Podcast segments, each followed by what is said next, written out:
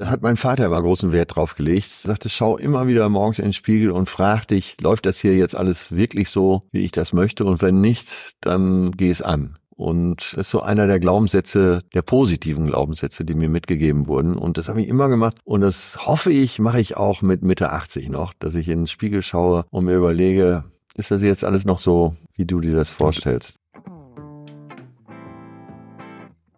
Hallo ihr Lieben, wie schön, dass ihr auch in dieser Woche bei einer neuen Folge von Road to Glory mit dabei seid. Mein heutiger Gast ist Atze Schröder, der seit weit mehr als 25 Jahren zu den bekanntesten Comedians Deutschlands zählt. Zu seinen bislang größten Erfolgen zählen unter anderem die RTL-Kultreihe Alles Atze, seine Auftritte im legendären Quatsch Comedy Club, diverse Soloprogramme, die jedes Mal zehntausende Fans anlocken oder Kinohits wie Sieben Zwerge, Männer allein im Wald. Inzwischen ist er mit gleich zwei Formaten auch als Podcaster sehr erfolgreich. In Betreutes Fühlen und Zärtliche Cousinen lässt Atze seine Fans heute auch an den Gedanken, Ängsten und Gefühlen der Privatperson hinter der Kunstfigur Atze Schröder teilhaben. Bald ist er mit seinem neuen Programm Der Erlöser auf Tour. Die Shows im November und Dezember sind fast ausverkauft. Für Februar und März 2024 gibt's aber noch Tickets. Wir sprechen über die positiven Effekte von veganer Ernährung, provokanten Humor in Zeiten von Political Correctness und Vogue-Wahn und die Abgründe in der deutschen Showbranche voller Neid, Missgunst und Abstürzen. Atze Schröder verrät, wieso er auf das Prominentsein eigentlich so gar keine Lust hat, warum er erst seit ein paar Jahren nicht mehr dauerhaft im Hotel wohnt und es deshalb erst lernen musste, im Supermarkt einzukaufen und weshalb er ohne seine legendäre Atze Dauerwellenperücke und die Pornobrille auch heute noch niemals privat auf die Straße gehen würde. Hast du meinen Podcast bereits abonniert? Dann freue ich mich riesig. Falls nicht, dann hole das doch bitte jetzt nach, damit du in Zukunft garantiert keine neue Folge mehr verpasst. Und jetzt wünsche ich dir inspirierende Unterhaltung und ganz viel Spaß mit Atze Schröder. Du hörst Road to Glory. Als Journalist mit 20-jähriger Berufserfahrung hat Alexander Nebel hunderte von Interviews mit nationalen und internationalen Stars geführt. Unter der Überschrift Deine persönliche Erfolgsstory spricht er hier in seinem Podcast mit inspirierenden Prominenten über Erfolg, prägende Wendepunkte und Lebensweisheiten. Gute Unterhaltung mit einer neuen Folge von Road to Glory mit Alexander Nebe. Atze Schröder, herzlich willkommen. Ja, Alexander, danke für die Einladung. Bin gerne hier. Was hast du heute Nacht geträumt? Oh, es war tatsächlich irgendwas Heftiges. Jetzt muss ich schnell zusammenbringen. Ich wurde wach und habe gedacht, das darf doch nicht wahr sein irgendeine Verfolgungsjagd. Also man war hinter mir her, also alles so Indiana Jones mäßig und es spielte, wer wird sich wundern in diesen Tagen und ich möchte mich über nichts lustig machen, aber klar, man nimmt die Einflüsse des Tages mit in die Träume. Es spielte im Nahen Osten und Ach, ich wurde verfolgt. Also demnach war es dann aber nicht ein Abenteuer, mehr so ein Actiontraum. Es war schon was Bedrohliches. Also du ja, hast, eher so, so, du hast dich negativ verfolgt gefühlt, ne? Weil doch, manchmal ja. ist es ja so, dass man vielleicht träumt, man wird von zehn wild gewordenen äh, Groupies oder, oder Frauen verfolgt und, und das ja. ist dann so, so eine Mischung aus Action ja. und Spaß. In meinem Alter wäre mittlerweile auch ein Albtraum, aber es war eher so George Clooney-mäßig in Syriana. Okay, also schon was, äh, wo du dann etwas echauffiert aufgewacht bist. Ja, ja. Bist du denn ein Mensch, der auch mal aufschreibt, was er geträumt hat? Weil ich finde das sehr spannend, dieses Thema. Wir wissen ja, das Unterbewusstsein ackert immer und wir träumen jede Nacht, auch wenn wir es gar nicht bewusst wahrnehmen. Und ich habe mir immer vorgenommen, schreib das mal auf, Alex, weil das ist so spannend, wenn du das mal analysierst, was du da eigentlich immer für einen Quatsch träumst. War das mal Thema für dich? Äh, nee, habe ich tatsächlich noch nie drüber nachgedacht. Ich kenne da nur die Anekdote, Billy Wilder hat sie, glaube ich, immer erzählt, dass einer der genialsten Drehbuchautoren, die jemals diesen ja. Planeten äh, und bewohnt hat. Natürlich, ne? Und ja, Wobei er ja bei äh, Manche mögen's heiß nur Regie geführt hat, weil er gesagt hat, ich habe nicht den richtigen gefunden. Ich wollte sicher gehen.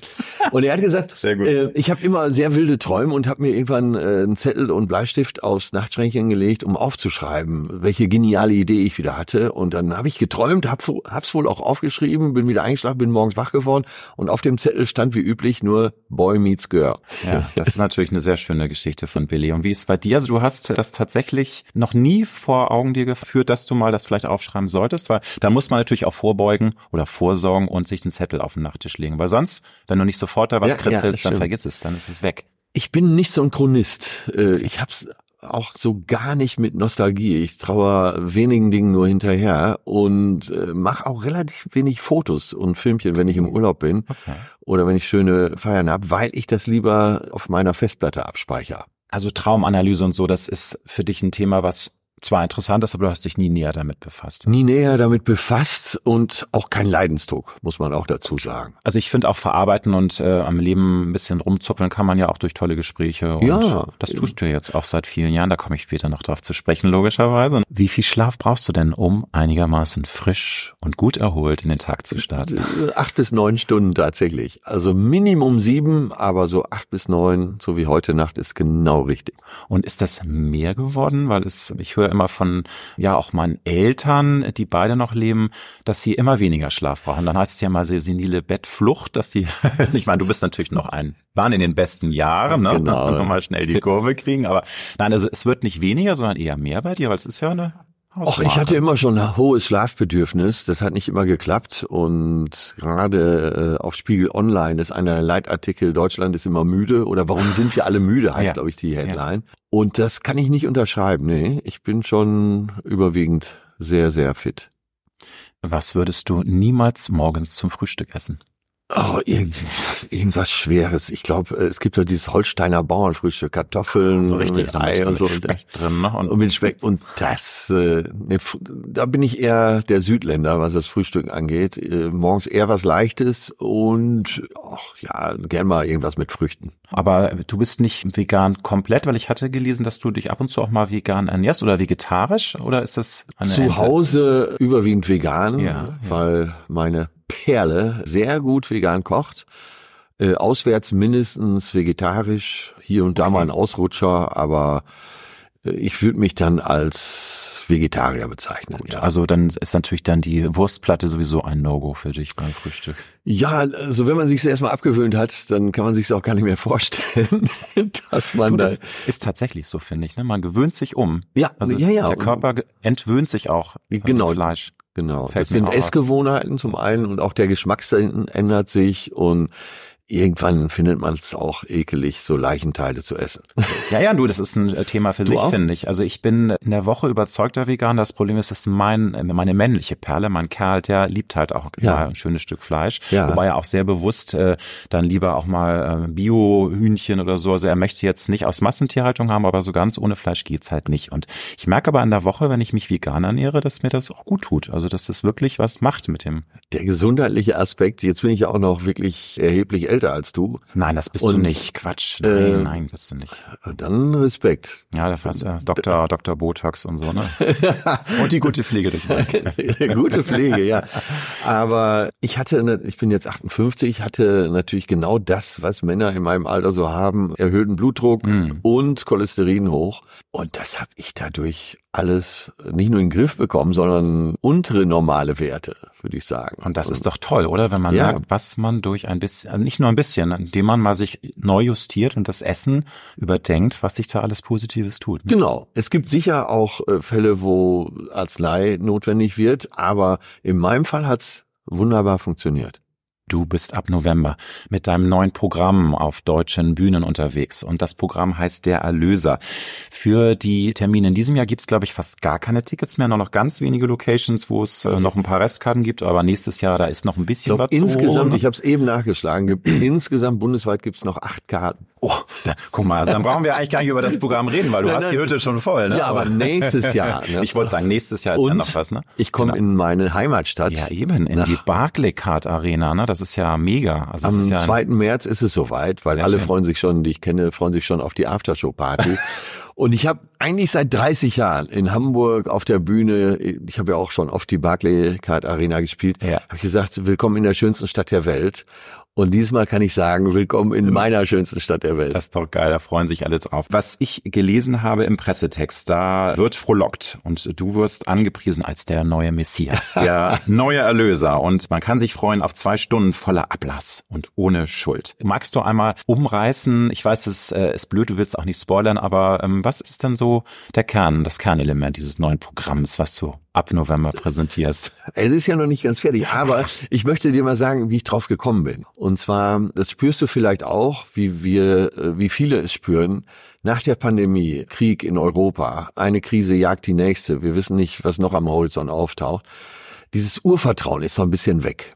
Wir sind ja alle aufgewachsen, Gott sei Dank in friedlichen Zeiten, aber eben auch mit der Sache im Hinterkopf, eben auch schulisch mit der Sache im Hinterkopf, dass irgendwann alles gut ist. Imagine all the people, John Lennon, living in a world of peace. Und äh, damit sind wir aufgewachsen, dass irgendwann Friede sein wird auf der Welt und zwar überall, dass alle gesund sein werden und dass keine Armut mehr herrscht, dass alle was zu essen haben. Und ich glaube, durch die Krisen in letzter Zeit, aber eben auch durch die Pandemie, sind wir alle verunsichert. Und es äh, geht wahrscheinlich dir auch so und auch so. Und ich spüre überall diese Unsicherheit. Und da habe ich gedacht, wenn du jetzt mit dem Comedy-Programm auf Tour gehst, dann sei du doch mal der, an dem man sich festhalten kann. Ja. An dem man sich auch an sein Boot anbinden kann, so bildlich gesehen. Und dann habe ich gedacht, dann nennst du das Ganze der Erlöser. Und dann ist im Titel schon drin, was sehr selbstbewusst ist natürlich drin, auch überzogen ja. selbstbewusst. Aber äh, zwei Stunden lang irgendwo hinzugehen, wo derjenige äh, auf der Bühne sagt, Werft eure Sorgen auf mich. Ich übernehme auch alle eure Sünden in diesen zwei Stunden und danach wird alles gut. Und der zweite Ansatz ist eben der, dass ich sage, äh, wir können die Dinge nicht so leicht verändern, aber wir können unsere Einstellung dazu verändern. Und darum geht's im Programm. Das ist natürlich äh, lustig. Viele denken auch, ich spreche auch nur über Kirche und so weiter. Natürlich spielt der aus Nazareth auch eine Rolle und dass es ja eigentlich ein dufter Typ war, der bei allen beliebt war. Er war eine Mischung aus Kurt Cobain und Otto Walkes. Und alle haben ihn geliebt, außer die Römer. Und wenn man das so auf die heutige Zeit übersetzen würde, würde vielleicht jemand von der Kelly Family dran glauben müssen. Wenn der alte Kelly gesagt hätte, hier Joey, beim, äh, wie heißt denn, beim Baumarkt sind jetzt äh, Latten im Angebot. Ja, so, so ne, wir werden jetzt genau. mal zu, zu Ostern, wenn wir dich da mal irgendwo andübeln, dann haben wir wenigstens alle zwei Wochen frei. Äh, und du merkst schon, in welche Richtung das dann geht. Und äh, du sagst, das äh, Programm ist noch nicht ganz komplett. Ist es so, dass du die besten Pointen, die besten Passagen auch mal testest vor deinen Freunden, vor deinem Inner Circle? Oder ist das für dich eher so eine Sache, die du vermeidest, weil du sagst, nee, das bringt unnötig. Da hat ja jeder so sein eigenes Prinzip, da, wenn man ein neues Programm zusammenstellt. Wie ist das bei dir? Also testest du auch mal die Jokes? ja, auch äh, eigentlich äh, jeden Tag. In meinem Umfeld, da ist äh, Radio Schröder, ist da gern mal auf Sendung und äh, wenn ich mir was Nettes ausgedacht habe, dann, dann kriegst man, kriegt man ein Gefühl dafür, ob das überhaupt was ist, ob man es umstellen muss, ob man ein anderes Timing braucht oder ob man es besser ganz weglässt. Ja. Und das gibt's auch. Wenn du äh, teilweise dann nur in so verständnislose Gesichter schaust, dann weißt du schon, Schade. der Gag, der wird nix. Ich hatte in meinem Programm richtig Fremdgehen. Hatte ich ein Ding, das hat in meinem Umfeld super funktioniert. Und ja, in überwiegenden Teilen Deutschland, in Hamburg hat's äh, auch richtig, richtig gut funktioniert. Aber je weiter ich südlich kam, desto empörter war man.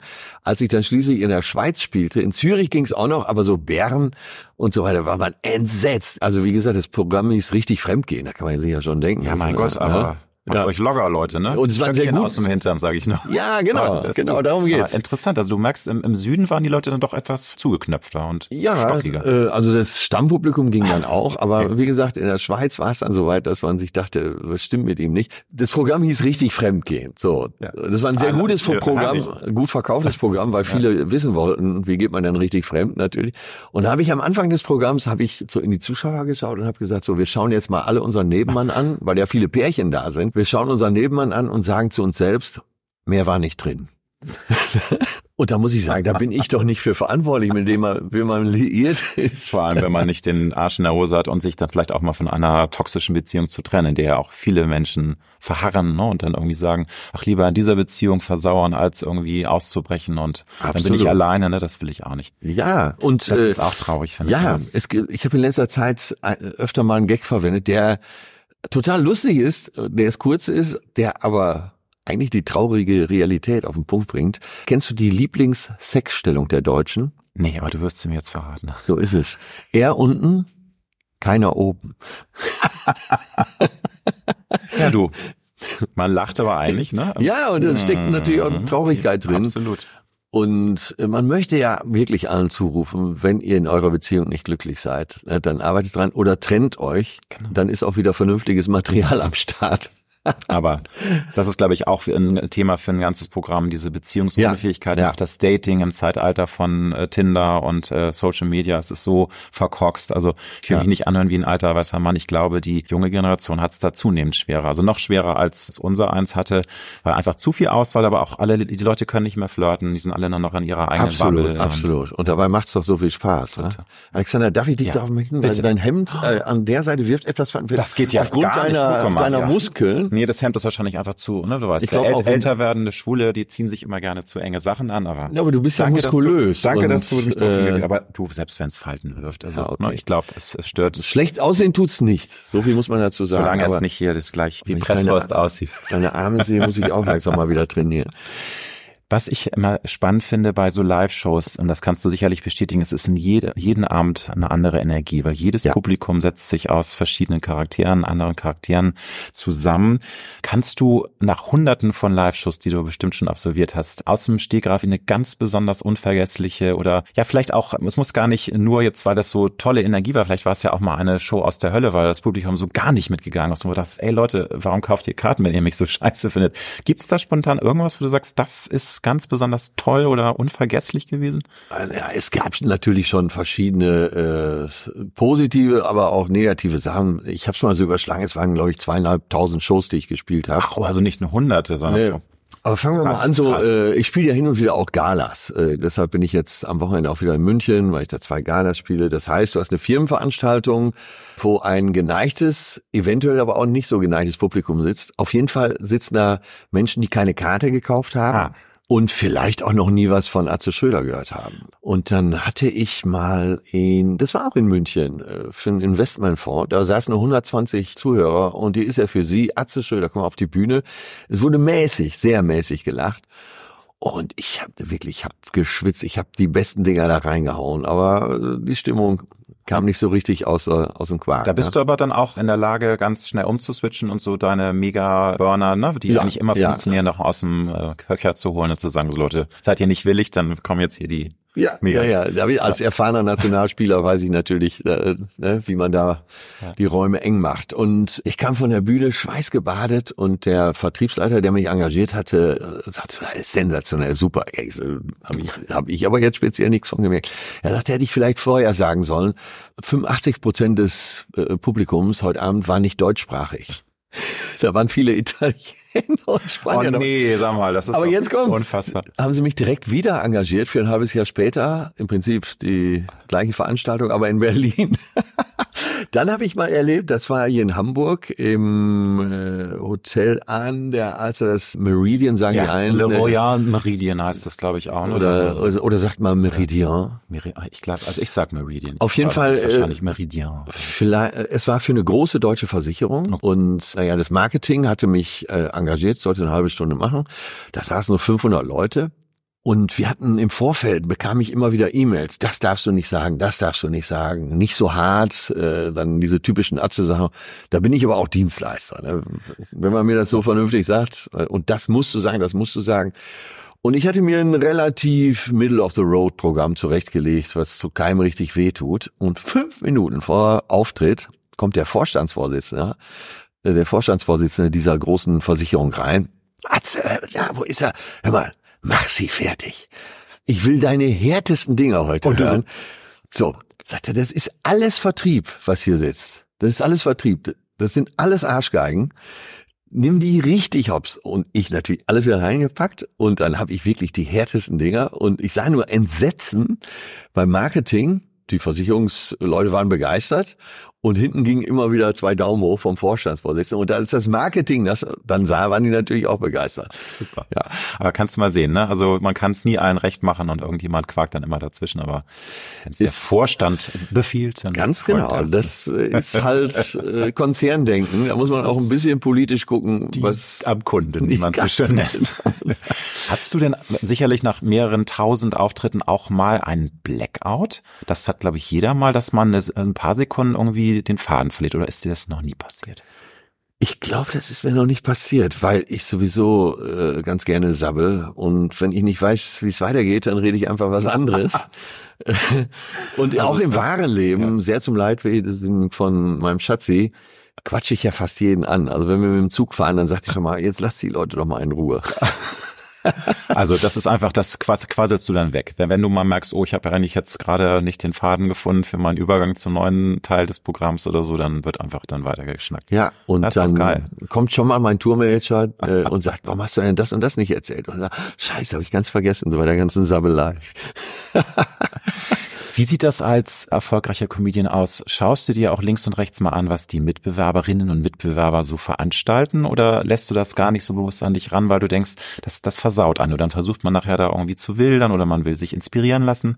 Schaust du dir das an, was so eine Caroline Kebekus ja, tut und das ja. Ja. Also all diese Ikonen der deutschen Comedies. Hier. Und da gibt's natürlich welche, die mag man sehr. Da gibt's welche, die langweilen einen eher.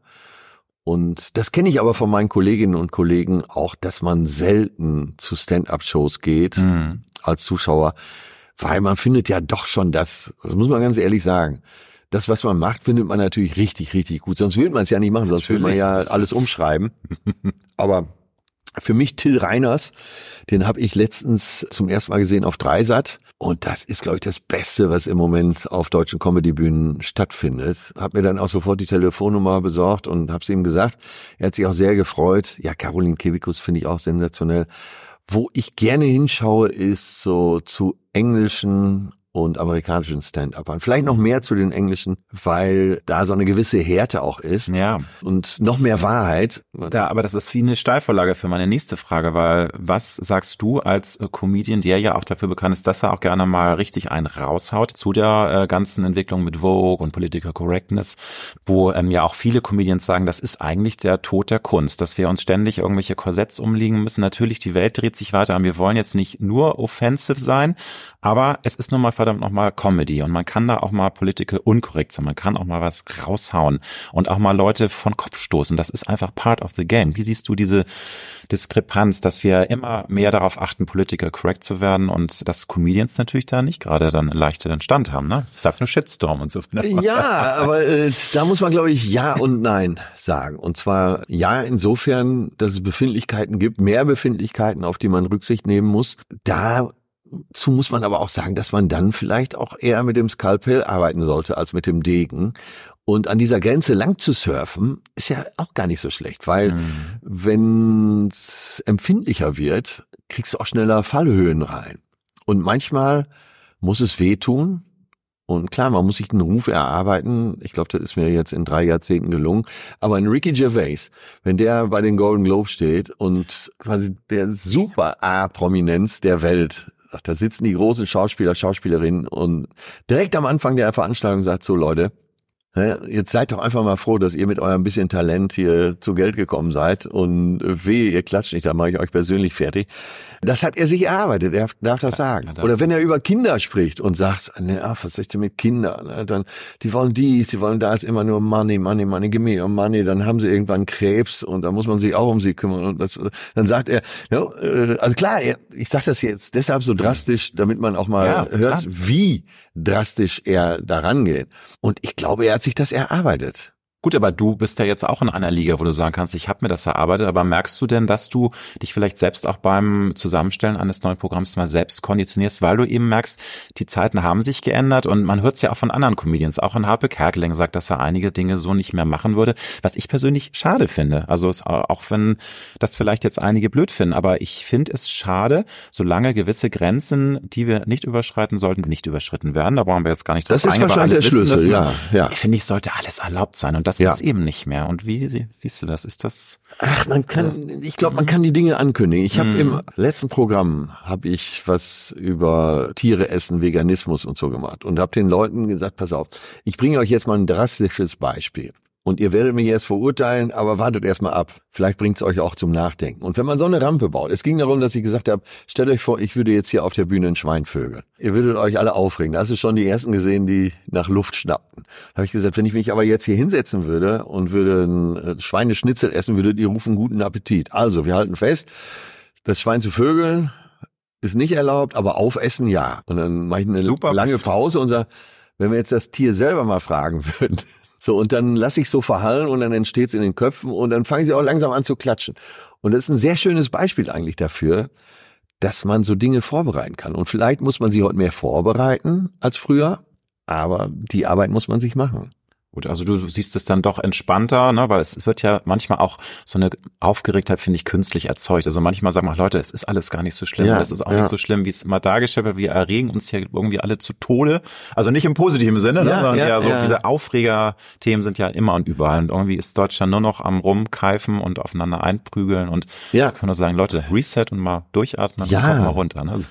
Ja, nicht, äh, äh, man könnte ja auch äh, zig Gags übers Gendern machen. Ja. Das ist mir zu billig, da habe ich keinen Bock drauf, ne, das ist zu naheliegend. Und ausgerechnet von Olaf Scholz habe ich im Hotel Matze, bei deinem Kollegen äh, Matze Hilscher, ja. dass er gesagt hat, das soll doch jeder so machen, wie er möchte. Ja.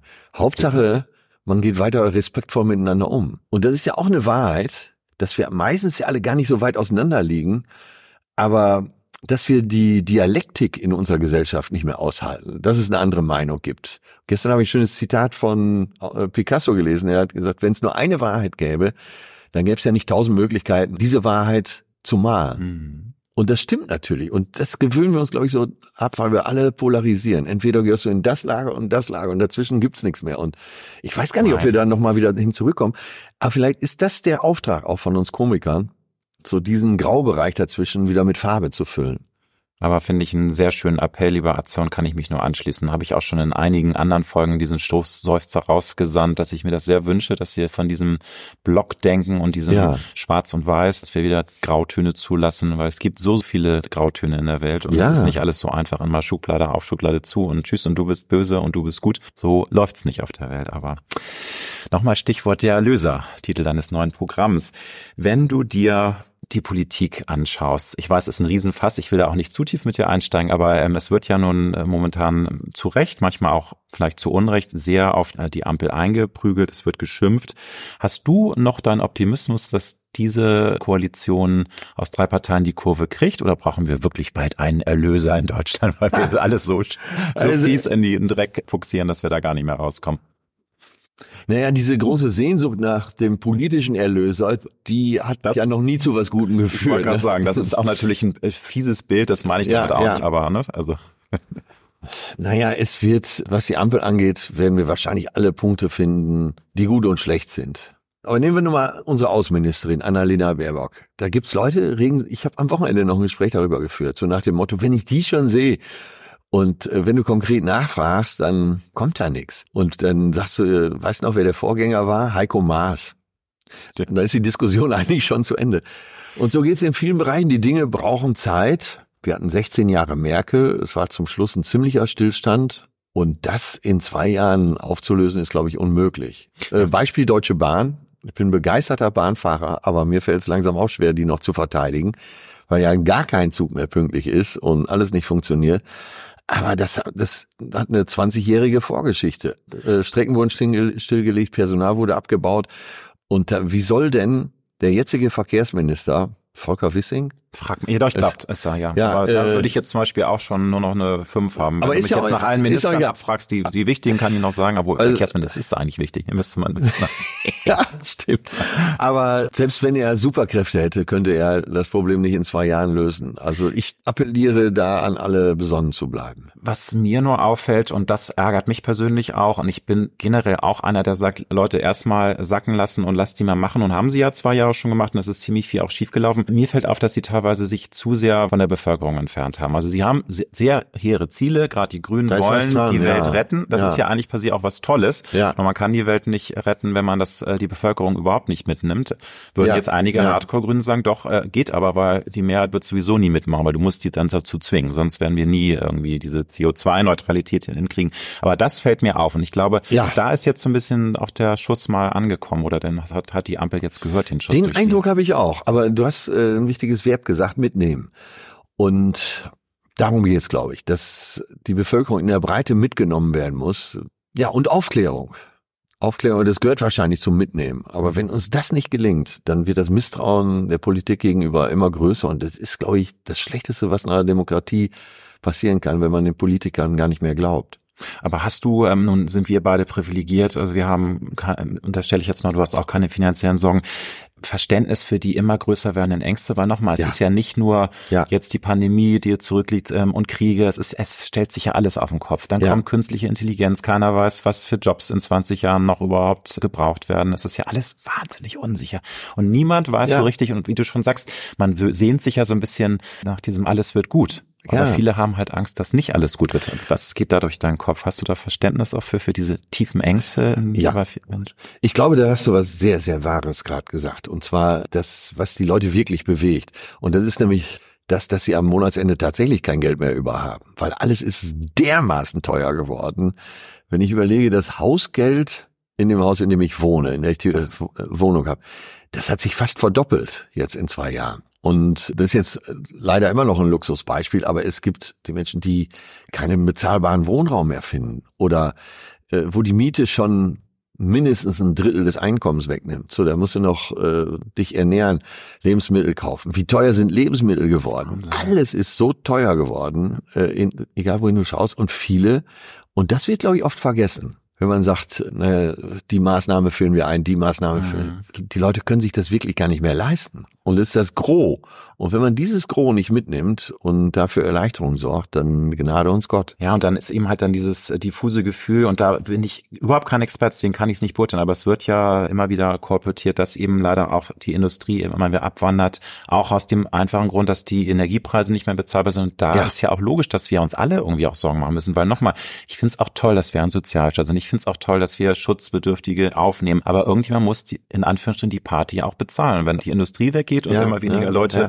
fürs Bruttosozialprodukt was tun, dann haben wir irgendwann ein Problem. Und ich glaube, das ist noch nicht so richtig bei einigen angekommen, auch nicht in der Politik, weil das Geld muss irgendwo herkommen, bevor wir es woanders platzieren können. Ja, also. ja. Aber ich weiß nicht, wie du das empfindest. Äh, du hast es eben schon mal angesprochen. Man hat so ein bisschen das Gefühl, dass sich gerade der Wind dreht. Ja, also der, also man hat das Gefühl, dass so ein kleiner Reset da ist. Aber ich finde es im Grunde traurig, dass es erst nötig war, dass dann die AfD ähm, jetzt auch in ähm, westlichen, also westdeutschen äh, Ländern, es hört sich jetzt so gemein an, aber West und Ost, eigentlich sind wir in Deutschland, aber du weißt, was ich meine. Ja. In den jüngst, äh, jüngsten Wahlen war es ja nun äh, für viele erschreckend, dass auch da die AfD jetzt schon 16, 17 Prozent abgeräumt hat. Und ich glaube, das war jetzt so eine Art Zäsur. Und da haben sie jetzt gemerkt, das ist eben nicht nur Drohen bei Umfragen, sondern die Leute wählen wirklich dann äh, radikalere Parteien und wir müssen jetzt wirklich da mal gegensteuern, weil sonst entgleitet uns das. Das ist so mein Empfinden. Ja, sehe ich ganz ja. genauso wie du, dass man lange den Eindruck hatte, da sitzen die Politiker im Elfenbeinturm und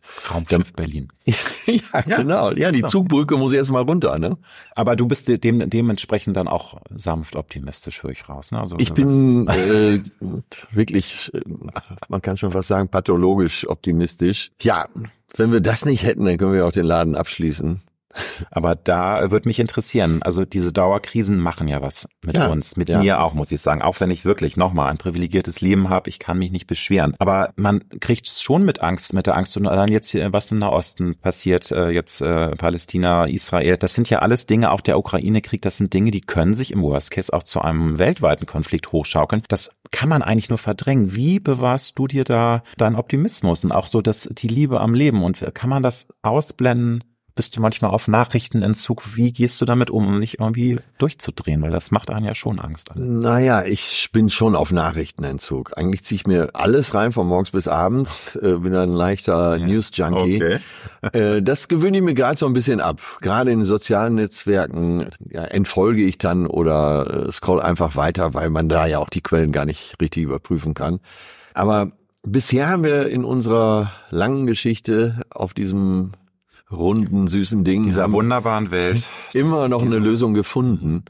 Und darauf setze ich. Und auch auf die Vernunft. Die macht mich auch optimistisch. Auch wenn wenn es viele unvernünftige Entscheidungen auf dieser Welt gibt und eben gewaltfreie Entscheidungen in weiter Ferne sind. Aber trotzdem bleibe ich Optimist, ja. Auch auf das, ich setze auch auf die Innovationskraft und auf den Erfindergeist der Menschen, wobei wir uns natürlich nicht darauf verlassen können. Aber ich glaube, dieses ganze Thema auch mit Global Warming kriegen wir nur in den Griff, wenn, wenn die Wissenschaft da nochmal irgendwas aus dem Hut zaubert, weil so wird's ganz, ganz schwer.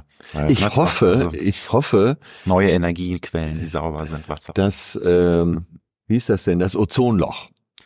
Ja, das war vor 20 Jahren das Riesenthema. Kühlschränke wurden verkauft mit dem Hinweis FCKW frei. Ne, in Sprays wurden hergestellt ohne FCKW, wobei ich immer schon mit dem Kopf nach unten gesprüht habe. Äh, und jetzt ist das Ozonloch wieder zu. Ja, das. Und okay, äh, call me too. Äh, aber ich hoffe, dass so ein Effekt kommt. Aber ich möchte noch einmal äh, bohren in, in Sachen äh, negative Zeit, in der wir leben, Krise auf Krise auf Krise. Das löst ja auch diffuse Angstgefühle aus. Stellst du dich diesen Gefühlen oder bist du dafür zu sehr ein lebenslustiger Mensch, der sagt, nein, ich merke, da kriecht was in mir hoch, aber ich habe da keinen Bock drauf und weg damit. äh. Ich fürchte, äh, zweiteres ist richtig. Ich bin wirklich, wirklich sehr gnadenloser Optimist und habe das Talent ererbt, sehr glücklich zu sein. Jeden Aber Morgen. doch- Ich stehe tatsächlich glücklich auf morgens und springe aus dem Bett, Vorhang zur Seite und es kann in Strömen regnen, so richtiges Hamburger Schiedwetter sein. Dann denke ich trotzdem, ach, das ist ja auch mal ganz schön gemütlich jetzt hier. Ja, wobei, also du wohnst ja jetzt viereinhalb Jahre schon in Hamburg. Ich muss gestehen, mit dem Älterwerden werde ich da etwas dünnhäutiger. Also ich bin froh, dass ich und mein Kerl im Süden eine Wohnung noch haben, wo man mal abzischen kann, wobei es jetzt auf den Balearen im, genauer gesagt auf Ibiza, da ist es im Januar auch jetzt nicht so sexy, ne? Dann müsste man wieder auf ganz woanders hin. Aber das aber so nervt bis dahin, ne? Ah, Hamburg ist eine tolle Stadt. Ich hatte lange ein Boot in Palma de Mallorca äh, liegen und war meistens im Winter dann nochmal da, so ab zweiten Weihnachtstag bis Ende Januar. Und das war eigentlich immer gut. Mhm. So ab Ende Januar wird's ja dann meistens etwas oh, nicht so schön Aber- bis Anfang April. Aber ansonsten hat man noch so wenigstens den halben Tag auf seine Seite gekriegt. Ne? Also es ähm, gibt schlimmere Orte, als Ja. auch im Winter auf den Balearen zu sein. Lieber also du bist ja jetzt im Grunde schon fast drei Jahrzehnte, ich glaube sagen drei Jahrzehnte bist Ja, du im Showbiz ja. erfolgreich unterwegs. Gemeine Frage, aber was sind für dich nach diesen drei Jahrzehnten die größten Abgründe dieser Branche? Weil die gibt's definitiv, ne? Also Ohne es- Ende, ohne Ende, weiß ich gar nicht, wo, ich, wo ich anfangen soll. Ich kenne sehr viele, ich kenne sehr, sehr viele unglückliche Menschen in unserer Branche, die das alles schlecht verpacken können. Und ich habe ja eben schon gesagt, ich habe das Talent zum Glücklichsein. Ich kenne in der Unterhaltungsbranche sehr viele Menschen, die dieses Talent nicht haben, die eher das Talent zum Unglücklichsein haben und äh, sehr viele Abstürze erlebt. so aus Spaß sage ich immer, ich bin so lange dabei, ich habe mehr gehen sehen als kommen. Ja, und so hinter den Kulissen ist doch viel Verwirrung und Traurigkeit und Alkohol und Drogen. Und jetzt haben wir durch jüngste Fälle eben das Buch von Kurt Krömer über Depression. Äh, wer fällt mir noch ein zum Thema Depression? Einige haben sich da ja geoutet, unter anderem äh, der weibliche Star von Kein Ohrhasen, Ah, Nora Tschirner. Nora Tschirner, genau, ja. Und, und, und es ist gerade ein großes Thema, dass in unserer Branche eben auch viel äh, depressive Menschen sind. Und ja, jetzt habe ich ja schon zwei Namen genannt, aber das sind äh, Ja, welche, die sich selber eben auch Finde ich auch geoutet toll. haben. Und das ist eben, weil es ist wichtig. Gerade das Thema Depressionen war ja noch vor 10, 15 Jahren immer noch so unterm Teppich und ach, da spricht man ja nicht drüber. Und das ist jetzt, finde ich, was ich toll finde, aufgebrochen die letzten Jahre, weil Ja. es, ist- es ist immer noch so ein Ma Makel irgendwie in unserer Gesellschaft gewesen. Ne? Von Wegen, ach, kannst doch, das ist doch alles äh, Luxusprobleme. Ne? Und schlaf dich immer richtig aus, dann geht's Ja, dir morgen ja, wieder gut. ja, ne? ja, Und ja. Das ist also Ja, ist so. Und äh, was echt so Neid und Missgunst ist ja natürlich, äh, alle tun vor der Kamera und auf dem roten Teppich so, als wäre, würde man sich lieben. Und es ist so viel Neid hintenrum. Jetzt lobe ich mich mal einmal selbst. Ausgerechnet Eckhard von Hirschhausen kam vor einiger Zeit zu mir und nahm mich in den Arm und sagte, kannst du dich noch dran erinnern, das ist glaube ich 25 Jahre her, es war im Theater des Westens äh, vom ZDF eine große Gala, irgendeine große Charity-Gala und er hatte seinen ersten Fernsehauftritt. Ja. Der war nicht besonders gelungen. Er hatte überhaupt keine Erfahrung, also ist jetzt auch nicht ehrenrührig. Ich sagte, nach dem Auftritt hat keiner mehr mit mir gesprochen. Auf der Aftershow-Party. Die haben durch mich durchgeschaut, wie durch Luft, und sagt, von nahm ich in den Arm. verbrannter Typ. ne? Ja, und dann kam er zu mir und sagte, weißt du noch, dass du damals der einzige, dass du damals zu mir gekommen bist und mich getröstet hast und gesagt hast, ach, am Anfang ist das immer so, äh, mach dir nichts draus, beim nächsten Mal wird's richtig gut. Ich sagte, das werde ich dir nie vergessen. Und ja, das war wieder so ein Punkt, wo ich gedacht habe, echt, hat ihm das kein anderer gesagt. Und das ist so. Die Leute freuen sich, wenn du, wenn du mal wirklich ins Fettnäpfchen trittst oder einen Shitstorm hast. Äh, die meisten freuen sich ja, sagen dann auf irgendeiner, irgendeinem Branchentreffen höchstens mal, hey, lass uns mal telefonieren ja, und so. Du, ich hab da ein tolles Projekt. Aber findest du, das, es ist doch sehr hart, weil ich glaube, die meisten, die in, auch in deiner Branche arbeiten, Comedians, aber auch Künstler, Schauspielerinnen, Schauspieler, Musiker, alles, das sind durchlässige Menschen. Das sind häufig ja. empathische Menschen, die aber in einer Haifischbeckenbranche ja. arbeiten und dann mit dieser Durchlässigkeit gar nicht diesen Schutzpanzer haben. Weil es gibt ja Leute in der Wirtschaft, ja, an denen prallt alles ab. Glaubst, das kann natürlich auch der Grund sein für Depression, für Alkoholmissbrauch oder wie siehst du das? Das ist doch, doch schon, ja. Das, äh, wenn du so eine typische Künstlerseele hast ja. und vielleicht etwas sensitiver bist, was deine Umgebung angeht, äh, kannst du mehr aufnehmen, aber es kann natürlich auch mehr rein von dem, mhm. was du nicht aufnehmen möchtest. Und ja, jemand, der dann nicht mit so einem, ich überlege gerade, was so der Volksmund dazu sagt, mit so einem sonnigen Gemüt gesegnet ist wie ich, dem kann das schon mal wirklich schwer zusetzen und da kann die Seele Schaden nehmen. Aber würdest du sagen, du hast es lernen müssen, dass du das an dir abprallen äh, lassen kannst? Weil ich kann mir vorstellen, zu Beginn war es ja auch nicht immer leicht. Und ich will jetzt nicht nochmal die Geschichte auspacken, dass Hugo und Edom Balder meinte, Junge, lass es, ne, du kannst es nicht und so. Das hast du das schon ist ja auch schon an mir. Das ist mir auch sagen, schon an mir aufgefallen. Ja also demnach, ja. du hast da so dieses Sonne, das sonnige Gemüt hat's gerichtet. Das hast du dir dann gedacht, nö, ich finde mich aber gut und ich ruhe in mir und soll noch die anderen meckern, was sie wollen. Ja, ja, meine eigenen Zweifel äh, lasse ich ja gern mal zu. Aber wenn das so von außen kommt, dann denke ich ja äh, gerne mal so, so wie bei Hugo in ba Egon Balder, ach, der hat ja überhaupt keine Ahnung. der, der muss das erst merken, ne? So nach. Ja, und als ich anfing, da gab es ja auch schon viele große Namen in der Comedy-Branche. Durch RTL Samstagnacht, Rüdiger Hoffmann war mhm. die ganz große Nummer, Michael Mittermeier war gerade am Start. Den ist es ruhig geworden, Rüdiger Hoffmann. Ne? Ja, das, da ist das Schicksal da manchmal auch gerecht. Ähm, Bam. ja, der war einer von den Arroganten. Von den Arroganten äh, da am Anfang. Ja, äh, ja, der Rest von RTL Samstagnacht damals war zauberhaft zu mir. Äh, und was Hugo Egon Balder mir damals sagte, Junge, du hast kein Talent, lass es, war tatsächlich auch gut gemeint von ihm. und dann, ich weiß gar nicht, äh, Jackie Drexler, das war ja der zweite Produzent von äh, Samstagnacht, der hat mir gesagt, der Kuchen ist verteilt. Und dann, weißt du, was meine Gedanken waren? Dann muss einer aufhören. Weil jetzt Danke. bin ich da. Sehr gut. Ja, aber das ist die richtige Attitude. Ja, also wenn man nach wenn man nach vorne will, ACDC, it's a long way to the top if you wanna rock and roll wenn du nach vorne willst, dann gehört mehr dazu als Talent. Ähm, also man muss sich auch mhm. durchsetzen wollen. Also man muss es wollen, sagen wir es vielleicht mal so. Diesen unbändigen Willen musst du einfach haben. Ja. Ne? Und auch, du musst auch damit umgehen können, mal auf die Schnauze zu fallen, um es ja. ganz salopp zu sagen, dann wieder aufstehen und weitermachen und nicht sagen, äh, jetzt habe ich Gegenwind und jetzt will ich nicht mehr, ne? weil das funktioniert, glaube ich, nicht. Nee, ich habe jetzt äh, jüngst die Doku gesehen über David Beckham. Ja über seine Karriere und er hat ja auch düstere Momente erlebt. Er hat, ich war, glaube es war im Länderspiel, hat er Diego Simeone, also äh, genau, England gegen Argentinien, hat er, äh, Simeone hat ihn ganz trickreich gefault, wie den Argentinern das so im Blut liegt. Und Diego Simeone, der übrigens mittlerweile der bestbezahlte Trainer der Welt ist mit ja, 27 Millionen im Jahr, der trainiert ja Atletico Madrid, nicht Real. Mhm auf jeden Fall hat Beckham dann irgendwann aufgrund der Nickeligkeit mal zurückgetreten und flog mit Rot vom Platz. Und ab da für Jahre hat ihn England gehasst. Und aus heutiger Sicht hat ihn das einfach auch äh, stärker gemacht.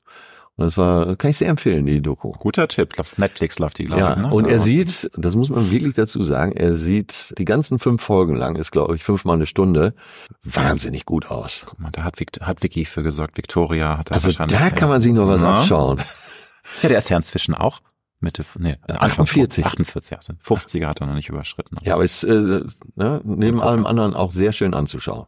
Atze, du hast eine sehr spannende und äh, faszinierende Metamorphose durchlaufen. Also du hast lange Zeit in deiner Karriere sehr darauf geachtet, dass du nicht aus deiner Kunstfigur ausbrichst, dass du wirklich nur der Atze Schröder, der Comedian bist, auch in Talkshow-Auftritten, auch in Interviews, die immer super entertaining waren, immer auf dem Punkt und das war, du hast einfach da deine Show abgeliefert. Aber seit spätestens, glaube ich, es fing an, hast du erzählt, äh, bei dem langen Interview bei Hotel Matze, bei Matze Hilscher, den du schon erwähnt hast und dann hast du ja seit vier Jahren einen der erfolgreichsten Podcasts zusammen mit Dr. Leon Winscheid, das Betreute Fühlen und da seitdem öffnest du dich, seitdem sprichst du ja sehr intensiv, sehr viel über deinen Innenleben, über dein Seelenleben, über deine intimsten Gedanken.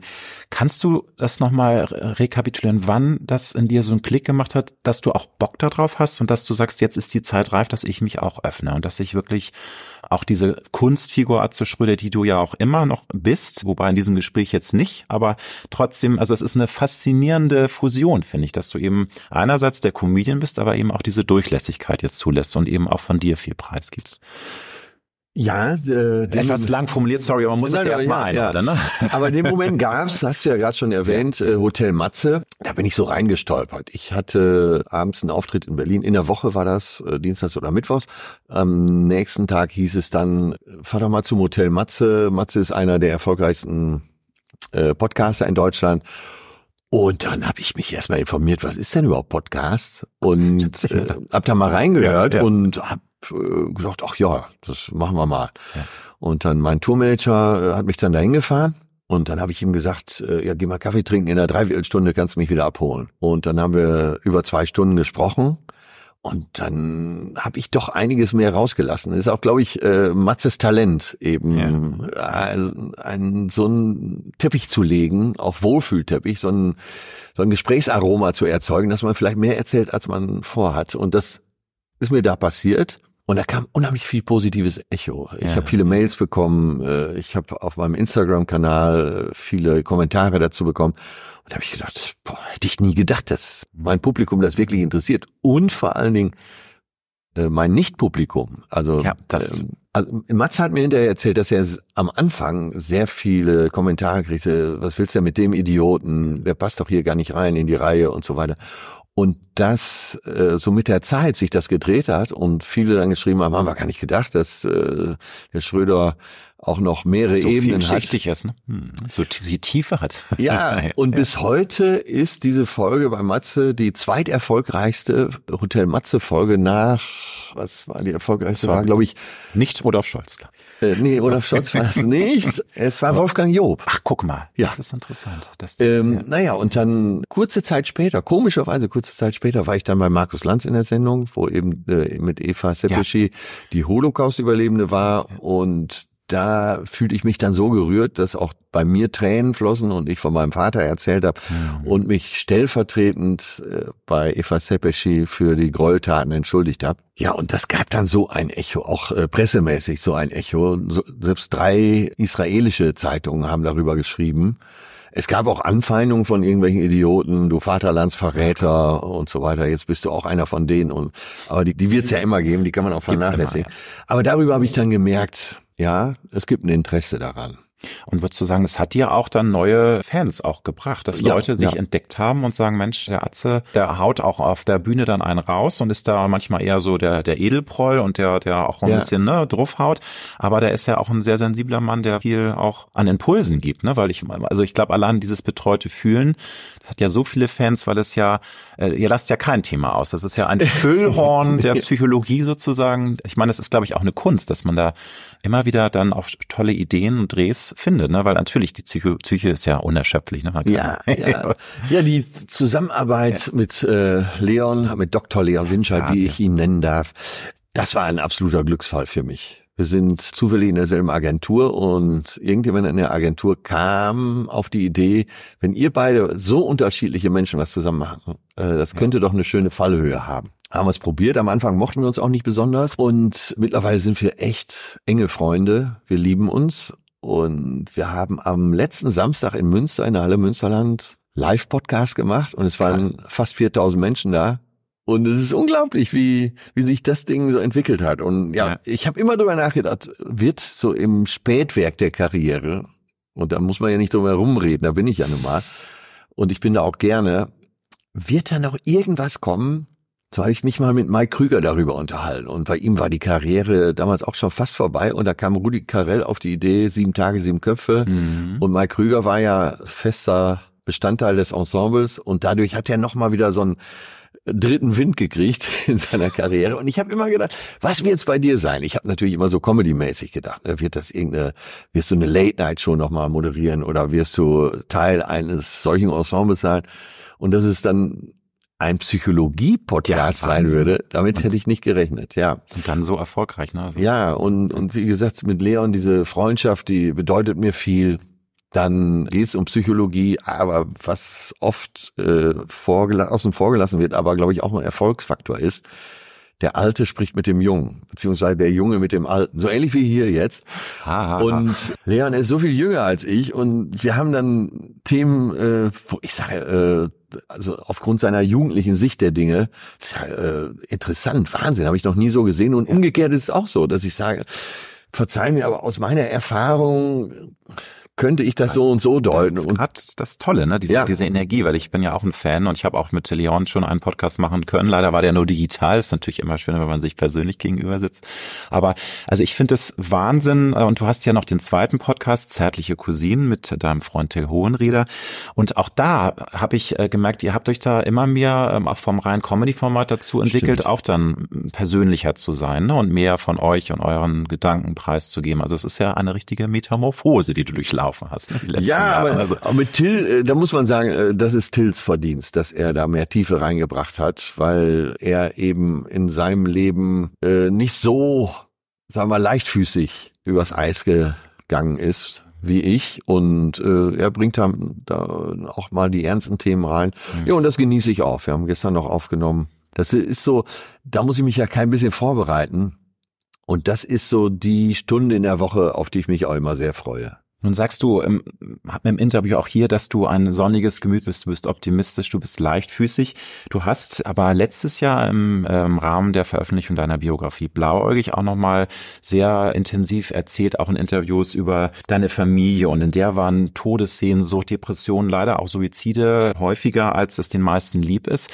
Wie äh, hat dich das geprägt? Weil würdest du sagen, du hattest auch mal düstere Gedanken? Weil ich habe recherchiert, es gab mal eine Zeit, wo du auch Wut und Trauer Trauer in dir gespürt hast. Und da hast du dann eine Therapie gemacht und seitdem ist dieser Knoten auch geplatzt. Und du kannst einfach viel offener und auch befreiter durchs Leben gehen. Aber da höre ich jetzt so eine etwas so eine Ambivalenz raus, weil du sagst, eigentlich bist du vom Naturell immer ein sonniger Mensch gewesen, aber du hast ja auch dein Päckchen zu tragen durch eben die Familiengeschichte, ähm, die natürlich sich auch irgendwie, auch wenn du da jetzt gar nicht direkt von betroffen bist, irgendwas, du nimmst es ja mit ja, in der ja. DNA. Ne? Also jeder hat ja die zwei ja, Seiten. Ja, und ja. Äh, bei mir ist die fröhliche Seite sehr ausgeprägt. Gleichwohl war mir mir immer klar, dass es da auch eine dunkle Seite gibt, wie bei jedem Menschen. Und das war ja das große Fragezeichen, was ich hatte. Warum bin ich manchmal so wütend? Und warum gibt es manchmal diese Traurigkeit? Und dadurch, dass ich meine Familiengeschichte mit einer Therapeutin, mit einer sehr mhm. erfahrenen Therapeutin aufgearbeitet habe, kann ich mir das erklären. Natürlich gibt's immer noch traurige Momente in meinem Leben. Natürlich gibt's immer noch mal eine Wut, aber diese Wut ist so viel kleiner geworden und ich kann mir eben erklären, woher sie kommt. Und das, wenn man diese Frage für sich beantworten kann, dann ist man schon so ein Stück weiter und so viel, steht so viel sicherer nochmal auf seinem Fundament. Würdest du denn sagen, dass dann auch das schön ist, dass du durch deine Podcast ja auch immer wieder so eine Art Therapie hast? Also im ja. positiven Sinne. Es ist ja nicht dann irgendwie, das ist dann sozusagen eine öffentliche Therapie mit ja, einem guten ja, Freund, mit Leon. Das ist ja, was Tolles, oder? Dass man dann auch irgendwie immer weiter an seinem Seelenleben so ein bisschen ähm, nicht arbeiten muss, aber dass man spricht über die Dinge und das hilft ja wahnsinnig viel. Ja, und dass man eben äh, nicht nur für Antworten dankbar ist, sondern eben auch für Fragen. Ja, und ja. Äh, manche Fragen, die wir bei Betreutes Fühlen aufwerfen, die beschäftigen mich dann auch die ganze Woche. Und mhm. Gott sei Dank habe ich äh, eine Partnerin, die auch sehr viel über solche Dinge nachdenkt und reflektiert. Und ja. das können wir beide stundenlang miteinander und ja. das äh, sehe ich auch als großes Geschenk. Was mich wirklich sehr interessiert, lieber Atze, äh, du hast dich ja nun in den letzten Jahren äh, verändert, du bist offener geworden. Trotzdem ist es dir weiterhin extrem wichtig, dass du dein alter Ego-Outfit mit Atze Schröder, dass das so auch in der Öffentlichkeit bleibt. Also du möchtest nicht, dass dich Menschen ohne deine, sagen wir mal, Bühnenmontur sehen. Wie kannst du das erklären? Ist das die Lust auf Anonymität oder warum ist das für dich so wichtig? Weil es gibt ja auch Leute wie Crow zum Beispiel, der hat dann nach irgendwelchen, ich glaube nach 15 Jahren gesagt, so Leute, jetzt hier, so sehe ich aus ohne meine Maske, wo es natürlich nochmal etwas extremer. Du hast ja jetzt keine Maske auf, aber es ist schon so, dass es dich sehr verändert. Warum ist es dir auch heute noch so wichtig, nach dieser Metamorphose, die durchlaufen hast, dass du offener geworden bist für Privates? Also ich kann selber nur rätseln. Also mir, ja. erstmal mir gefällt es sehr gut, ja. so äh, durchs Leben zu gehen und nicht. Ähm, wenn ich jetzt durch Winterhude laufen würde, gerade Mühlenkamp, musst dir ja nur mal vorstellen, das wäre kein ruhiges Leben für mich. Ich schätze die Ruhe in meinem Privatleben sehr. Und wenn ich auf was am ersten verzichten könnte, wäre das Ruhm. Also ich möchte keinen Ruhm. Und ich möchte auch nichts äh, Unvergessliches schaffen, sondern wenn ich, wenn ich irgendwann mal umkippe, dann soll man mich in Ruhe vergessen. Nee, das ist mir absolut unwichtig. Ich, nee, ich möchte nicht prominent sein. Und manchmal vergesse ich das auch selber. Ich habe ja. null Starqualität, im positiven wie im negativen Sinne. Positiv an Starqualität ist, dass du ja, schon gewisses. Sendungsbewusstsein äh, und, und Selbstverständnis auf der Bühne hast, so nach dem Motto, ich bin schon ein geiler Typ. Ja, und das, das negativ, hast du, Jan. Äh, negativ ist halt, dass du das wahrscheinlich dann im Privaten auch hast. Und ich habe das privat überhaupt nicht. Das ist manchmal echt so weit und das war im Frühjahr noch so weit, da habe ich ein paar große Hallen gespielt, dass ich relativ spät dran war und bin zur, es war glaube ich Oberhausen, ist ähnlich wie die Barclays Arena, mhm, mhm, äh, dass ich da im Stau stecke und denke, sag mal, warum ist denn hier Stau? Was ist denn hier los? Ohne zu schnallen, dass sie wegen mir alle zu dieser Halle wollen.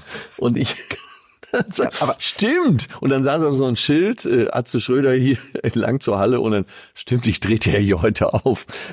Aber das äh, muss ich jetzt nachhaken, weil es ist für mich eine Ambivalenz, dass du sagst, dass du auf Ruhm, das ist natürlich so ein großes Wort, sagen wir mal auf Prominenz, auf ja, äh, ja. nach außen gerichtet sein, kein Wert legst, aber du hast dir ja nun einen Beruf gesucht, wo du ja mit tausenden ja. Menschen interagierst, wo du auf der Bühne stehst, wo dich Leute bejubeln, wo die am Ende außer sich sind und, und dich, und das ist ja auch was Geiles, glaube ich, wenn du diese Energie spürst vom Publikum.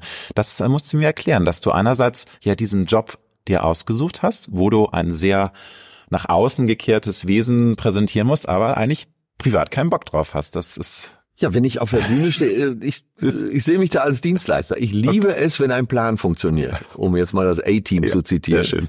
Hannibal. Und ich habe auch Spaß daran, wenn dann äh, geklatscht wird und es wird gejubelt. Aber das ist, glaube ich, anders als bei jemandem, der sich selber als Star empfindet. Der nimmt das für bare Münze. Ich weiß, das ist in der Euphorie des Moments. Und wenn mein Programm funktioniert hat, wenn ich mir genug Mühe gegeben habe, dann ist das neben dem Geld auch der Lohn. Aber das ist weg. Sobald ich die Halle verlasse, bin ich privat und will's auch sein. Aber mal ehrlich, Hand aufs Herz, gibt's nicht Leute in Winterhude oder irgendwo, die auch mal dich schon erkennen und sagen, bist du nicht und dann flüstern oder kannst du dann auch so so eine Attitüde aufsetzen? Sprich mich bloß nicht an und so. Das ist ja auch eine Sache, die man, also das, da kann man Menschen schon signalisieren, Alter, wag es nicht. Ne? So, aber Nein, das, nee, das hat sich mittlerweile wahrscheinlich auch an der Länge meiner Karriere ja. und diese, glaube ich, ungefähr 25 Mal so lang, wie ich gedacht habe äh, hat sich das nivelliert. Also okay. die Leute sind sehr charmant, ja, speziell ja. hier in Hamburg, wo man eh etwas zurückhaltender ist. Das stimmt. Ist es eher dann oft so im Vorbeigehen, dass jemand sagt, Atze,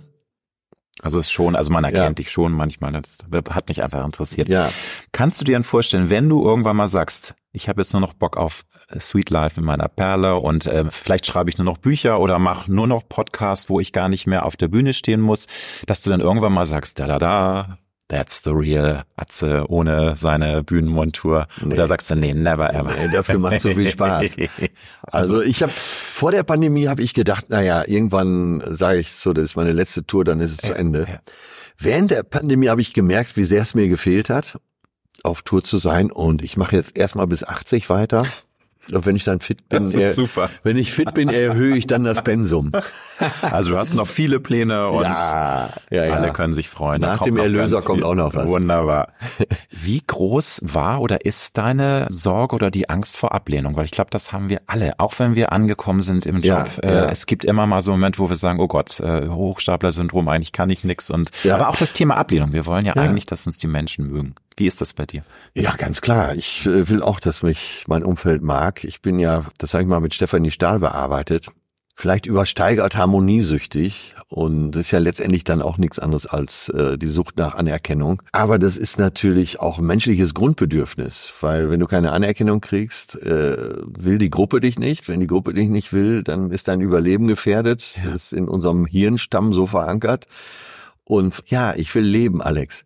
Ja, und das ist ja das, das wollen wir alle. Ne? Also wir möchten, das Leben ist einzigartig, es ist manchmal großartig, es ist manchmal ganz, ganz schrecklich, finde ich. Also das macht's aber auch aus, ne? Dieses Achterbahn und das man Ja, und ich habe noch auf das Wort gewartet, ja. großartig, eigenartig ja. und manchmal ist es eben auch seltsam. Und in seltsamen Momenten da ist ja, wenn du eben das sonnige Gemüt hast und gute Wurzeln, ich hatte eine wunderbare Kindheit, ich hatte super liebende Eltern.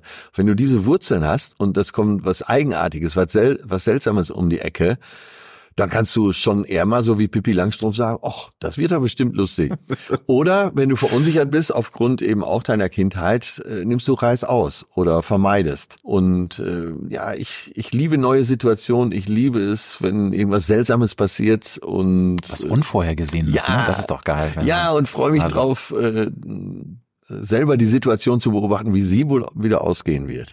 Nun bist du eine Rampensau, du bist ein Entertainer, ein Comedian, aber ich habe gelesen, dass du als junger Mann, wie ja viele, eher unsicher warst. Ja. Kannst du noch erinnern, wann bei dir so der Knoten geplatzt ist? Das geht nicht von heute auf morgen, ist mir klar, hat bei mir auch gedauert, aber so in welchen Jahren du merktest, läuft und ich weiß auch jetzt, was ich kann, wie ich wirke und, und dich dann auch da aus diesem Kokon befreien konntest, der Unsicherheiten? Also ich war wirklich, also man könnte schon fast sagen, krankhaft schüchtern. Also bis Anfang 20. Und dann habe ich irgendwann bewusst den Hebel umgelegt, habe mir mhm. auch Literatur äh, dazu besorgt und bin dann bewusst auf Menschen zugegangen. War mir gar nicht gegeben. Ich weiß noch, als äh, meine Schwester saß da in so einer stadtbekannten Kneipe und meine Mutter, es gab ja noch kein Handy, das war sagt, noch Zeiten. Ne? Ja, sagte, äh, hol die mal. Äh, ne, aus irgendeinem Grunde wurde die gebraucht. Und ich habe mich nicht getraut, in die Kneipe reinzugehen, weil ich gedacht habe, oh, dann gucken dich ja alle an. Da war ich ja puh, 16, 17, 18. Und das irgendwann bin ich bewusst angefangen, auf Leute zuzugehen. Mit Herzklopfen, mit rotem Kopf würde ich sagen. Äh, und hab, hab so gespielt, hm. als hätte ich seine Selbstsicherheit. Und dann fängt man irgendwann an, das zu lieben hm. auch auf die Gefahr zuzugehen. Also es hat sich total umgekehrt dann. Ja, und heutzutage, ja, ich quatsch ja jeden an, ne? Das ist ja wirklich. mich interessiert aber auch jeder. Wirklich. Ich hab, äh, ich mache mich jetzt wieder besser, als ich bin, aber ich habe schon eine große Menschenliebe in mir und äh, Leute interessieren mich. Ich kann mich an die Alster auf die Bank setzen. Ich sage immer schon, ich habe so eine Lieblingsbank an der Alster und da sage ich zu meiner Freundin immer schon, hier werde ich mit 80 sitzen und jeder weiß, dass ich hier sitze und kann mich, kann vorbeikommen und mich auch alles fragen. Oder ich quatsch die ja, Leute an. Ja. Was ist dir heute ähm, nicht mehr ansatzweise so wichtig wie noch vor 20 Jahren? Weil das sind ja auch Dinge, die sich sehr verändern im Leben. Also wir alle merken auch, was ähm, tatsächlich so die Essenz des Lebens ist, was wir brauchen, um happy zu sein. Und was würdest du sagen? Was hat sich da vielleicht in den letzten 20, 30 Jahren sehr umgekehrt bei dir? Also ich war nie der ganz große Freund von Statussymbolen, aber es gab eine Zeit, da war mir das wichtig. Ja. Äh, also auch ein, ja. ein, fettes Auto zu fahren und äh, andere Insignien des Erfolgs zu tragen. Das hat sich bei mir komischerweise komplett rausgewachsen. Mhm. Kritiker könnte man könnten jetzt sagen, na ja, klar, Erfolg macht gelassen und das stimmt ja auch. Erfolg macht wirklich gelassen und wenn man Dinge gehabt hat, dann ist es oft auch abgehakt. Mittlerweile ist, äh, sind mir wirklich einige Sachen egal. Hier in Hamburg, heute habe ich mal das Auto meiner Freundin genommen. Ich selbst habe gar keins mehr. Also du bist äh, du liebst Radfahren, das hast ich du liebe schon Radfahren, ja, und gesagt, dass du ähm, da einfach auch bei Wind und Wetter in Hamburg mit Friesennerz ja, ja, ja, ja, ja, ja. Ich habe, das war einer der ersten äh, eine der ersten Taten hier in Hamburg, mir zwei Hamburg-Jacken zu kaufen. Und das ist wirklich wichtig, Leute, für alle, die ihr nach Hamburg ziehen wollt. Äh, mit Regenschirm kannst du hier nicht agieren, dafür ist es zu windig. Du brauchst zwei wirklich warme, wasserfeste Jacken und wirklich investiert richtig viel Geld. Jetzt. Beide Jacken, die ich habe, äh, kommen aus Norwegen, von einem norwegischen Hersteller und ich bin wirklich froh darüber. Vor allem der Regen kommt dann auch mal von links und von rechts gleichzeitig ja. und von oben und von unten auch noch. Also das ist das heißt, die Jacke muss auch lang genug sein. Genau. Ne? Und Gummistiefel. Ja, wobei ich muss da eine Lanze brechen. Nun haben wir ja leider Global Warming. Das ist in Hamburg jetzt äh, momentan gar nicht so schlimm, weil Stimmt. wir eben also jetzt den genialsten September hatten. Aber es ist halt sehr diffus. Also der August war eine absolute Katastrophe. Ja. Da war nur Regen. Der September war dafür wieder eine Versöhnung. Jetzt haben wir wieder hier viel kälteres Wetter als in München. Ich habe geguckt, die Münchner, die Säue, die haben irgendwie 20 Grad heute. Wir haben immerhin Sonne, aber irgendwie nur 10 Grad, aber das Wetter ist gar nicht so schlecht in Hamburg. So, sag das bitte mal, Anze. Seitdem ich hier wohne, ist immer gutes Wetter. Aber das ist nochmal ein gutes Stichwort, weil ich äh, fand es sehr erstaunlich. Du sagst, du lebst jetzt seit viereinhalb Jahren in Hamburg und das ist das erste Mal, seit ähm, du von zu Hause ausgezogen bist, dass du wirklich eine Wohnung hast, dass du ein ganz reguläres Leben hast. Du hast ganz, ganz viele Jahre immer im Hotel gelebt. Ist das eine Mehr oder ist das wirklich so, dass du fast der zweite Udo Lindenberg warst äh, du am Hotel gewohnt hast? Nein, jein. Ja. Ich hatte ähm, im Münsterland auch eine lange Beziehung, eine sehr lange Beziehung, auch sehr glückliche Beziehung. Und da waren wir schon zu Hause. Nur ich habe so viele Jobs gemacht übers Jahr, immer so 200 bis 300 Jobs im Jahr, dass ich einfach, dass de facto ich in Hotels zu Hause war. Und als hm. ich äh, den Plan hatte, aus Münsterland wegzugehen, wollte ich tatsächlich zuerst ins Hotel ziehen, weil für den Alltag bin ich eigentlich nicht gemeint. Ich hatte keine Ahnung. Ich war, das ist so lustig. Weil ich und, und, und, es klingt wie ausgedacht, aber ja. ich war jetzt mal mit Ausnahme mal Schokoriegel kaufen oder eine Cola, war ich nicht im Supermarkt. Also ich war nie, überfordert. Ne? Ja, ich war nie einkaufen. Ich war wirklich nie einkaufen. Und das habe ich hier in Hamburg kennengelernt. Da war ich zum ersten Mal im Edeka und musste. Neue Welten ja, erschließen sich. Und musste erstmal irgendwie für den Einkaufswagen eine Münze und, und wirklich, das hat auch lange gedauert, äh, in, aber so mittlerweile klappt das ganz gut. Und bist ja ein Spätzünder, was Ausziehen angeht. Ne? Du bist ja erst mit 26 ausgezogen. Und, ja, und meine Mutter hat trotzdem noch geheult und geklammert und gesagt, Junge, bleib doch bei mir, weil da draußen oh, diese böse Welt. Ja, du ist ja auch eine böse Welt. Du kommst da nicht klar. Und sie hatte ja recht. Ich kam, kam ja auch nicht klar. Nein, aber ich war so lange Musiker. Äh, dann war ich äh, eben Komiker und man, da, du wirst ja versorgt. Natürlich, Wenn du mit Bands klar. auf Tour bist, du gehst ins Catering dann abends spielst du, dann geht's noch irgendwo ins Restaurant, dann bist du im Hotel, gibt's auch wieder Frühstück. Stimmt. Alles, es wird sich um dich gekümmert und äh, seitdem ich alleine auf der Bühne stehe, noch mehr. Egal, ja, wo man hinkommt, auch hier deine erste Frage war eben, was möchtest du trinken? Natürlich, mein Lieber. Ich habe noch keine Häppchen vorbereitet. Äh, Gott sei Dank. Sonst hättest du nachher noch was zwischen den Zähnen gehabt. Ja, vor allen Dingen äh, nächste Woche geht's nach Kreta. Da muss ah, ich natürlich, mal. Ja, mhm. Aber ich habe deswegen gefragt, du bist doch dann sicherlich, als du dann endlich äh, das äh, heimische Nest verlassen hast, mit 26 in eine eigene Wohnung gezogen oder war es eine WG? Du bist ja dann nicht in ein Hotel gegangen. Also du hast schon dann auch zu ich, Beginn als junger Mann auch mal so dein eigenes Leben gehabt, oder? Ja, nicht? ich bin in eine Wohnung gezogen, die war aber nicht bewohnt. Ach so. Äh, Matratze. Also sie, wurde eingerichtet. Ja. Aber ansonsten war ich da nie. Und ja. ich weiß noch, wie ich mich erkundigt habe, wie man Fenster putzt, weil die Fenster waren sehr dreckig. Da war ich den ersten Tag in der Wohnung. Dann ist mir der äh, Wassereimer mit dem Schmutzwasser ist mir ins oh. Bett gefallen. Was habe ich natürlich gemacht? Habe mich ins nächste Hotel eingebucht. Gut. Also ich hatte Netter die, Versuch. die Wohnung, tja, die hatte ich vielleicht ein Jahr und habe in dem Jahr zweimal da übernachtet. Krass. Also mit Gustav haben sich ja jetzt völlig neue Welten dir erschlossen ja, und, und du genießt es. Ich liebe das. Ich liebe dieses Leben. Schön. Ich liebe die Wohnung. Und mal was also schöne Sachen kaufen, ne? So ja. Accessoires, Möbel. Mittlerweile, ich werde schon alleine zum Einkaufen geschickt. Äh, natürlich mit genauesten Anweisungen. Manchmal muss ich noch fragen, wenn ich da stehe, äh, sagen Sie mal, Fenchel, wie sieht das aus? Gut, Gott sei Dank haben wir ja heute Smartphones. Manchmal gucke ich auch immer nochmal ja. nach, wenn ich überfordert bin. Welche Lebensphase oder welcher Geburtstag hat dich im Rückblick besonders geprägt oder hat dir vielleicht einen Anstoß gegeben? Es muss jetzt gar nicht ein runder Geburtstag sein oder ich finde, jeder, wir alle durchlaufen ja Metamorphosen im Leben. Das Leben ist eine wunderbare Reise, voller auch Spall, wie nennt man das, Fallstricke etc. pp. Aber was würdest du sagen? Was für eine Phase war für dich sehr wichtig und sehr prägend? Da kann ich ganz klar sagen, der 50. Geburtstag. Das ist jetzt ein runder Geburtstag. Ich habe sehr groß gefeiert, 200 Gäste, äh, Gildo Horn hat gespielt. Geil.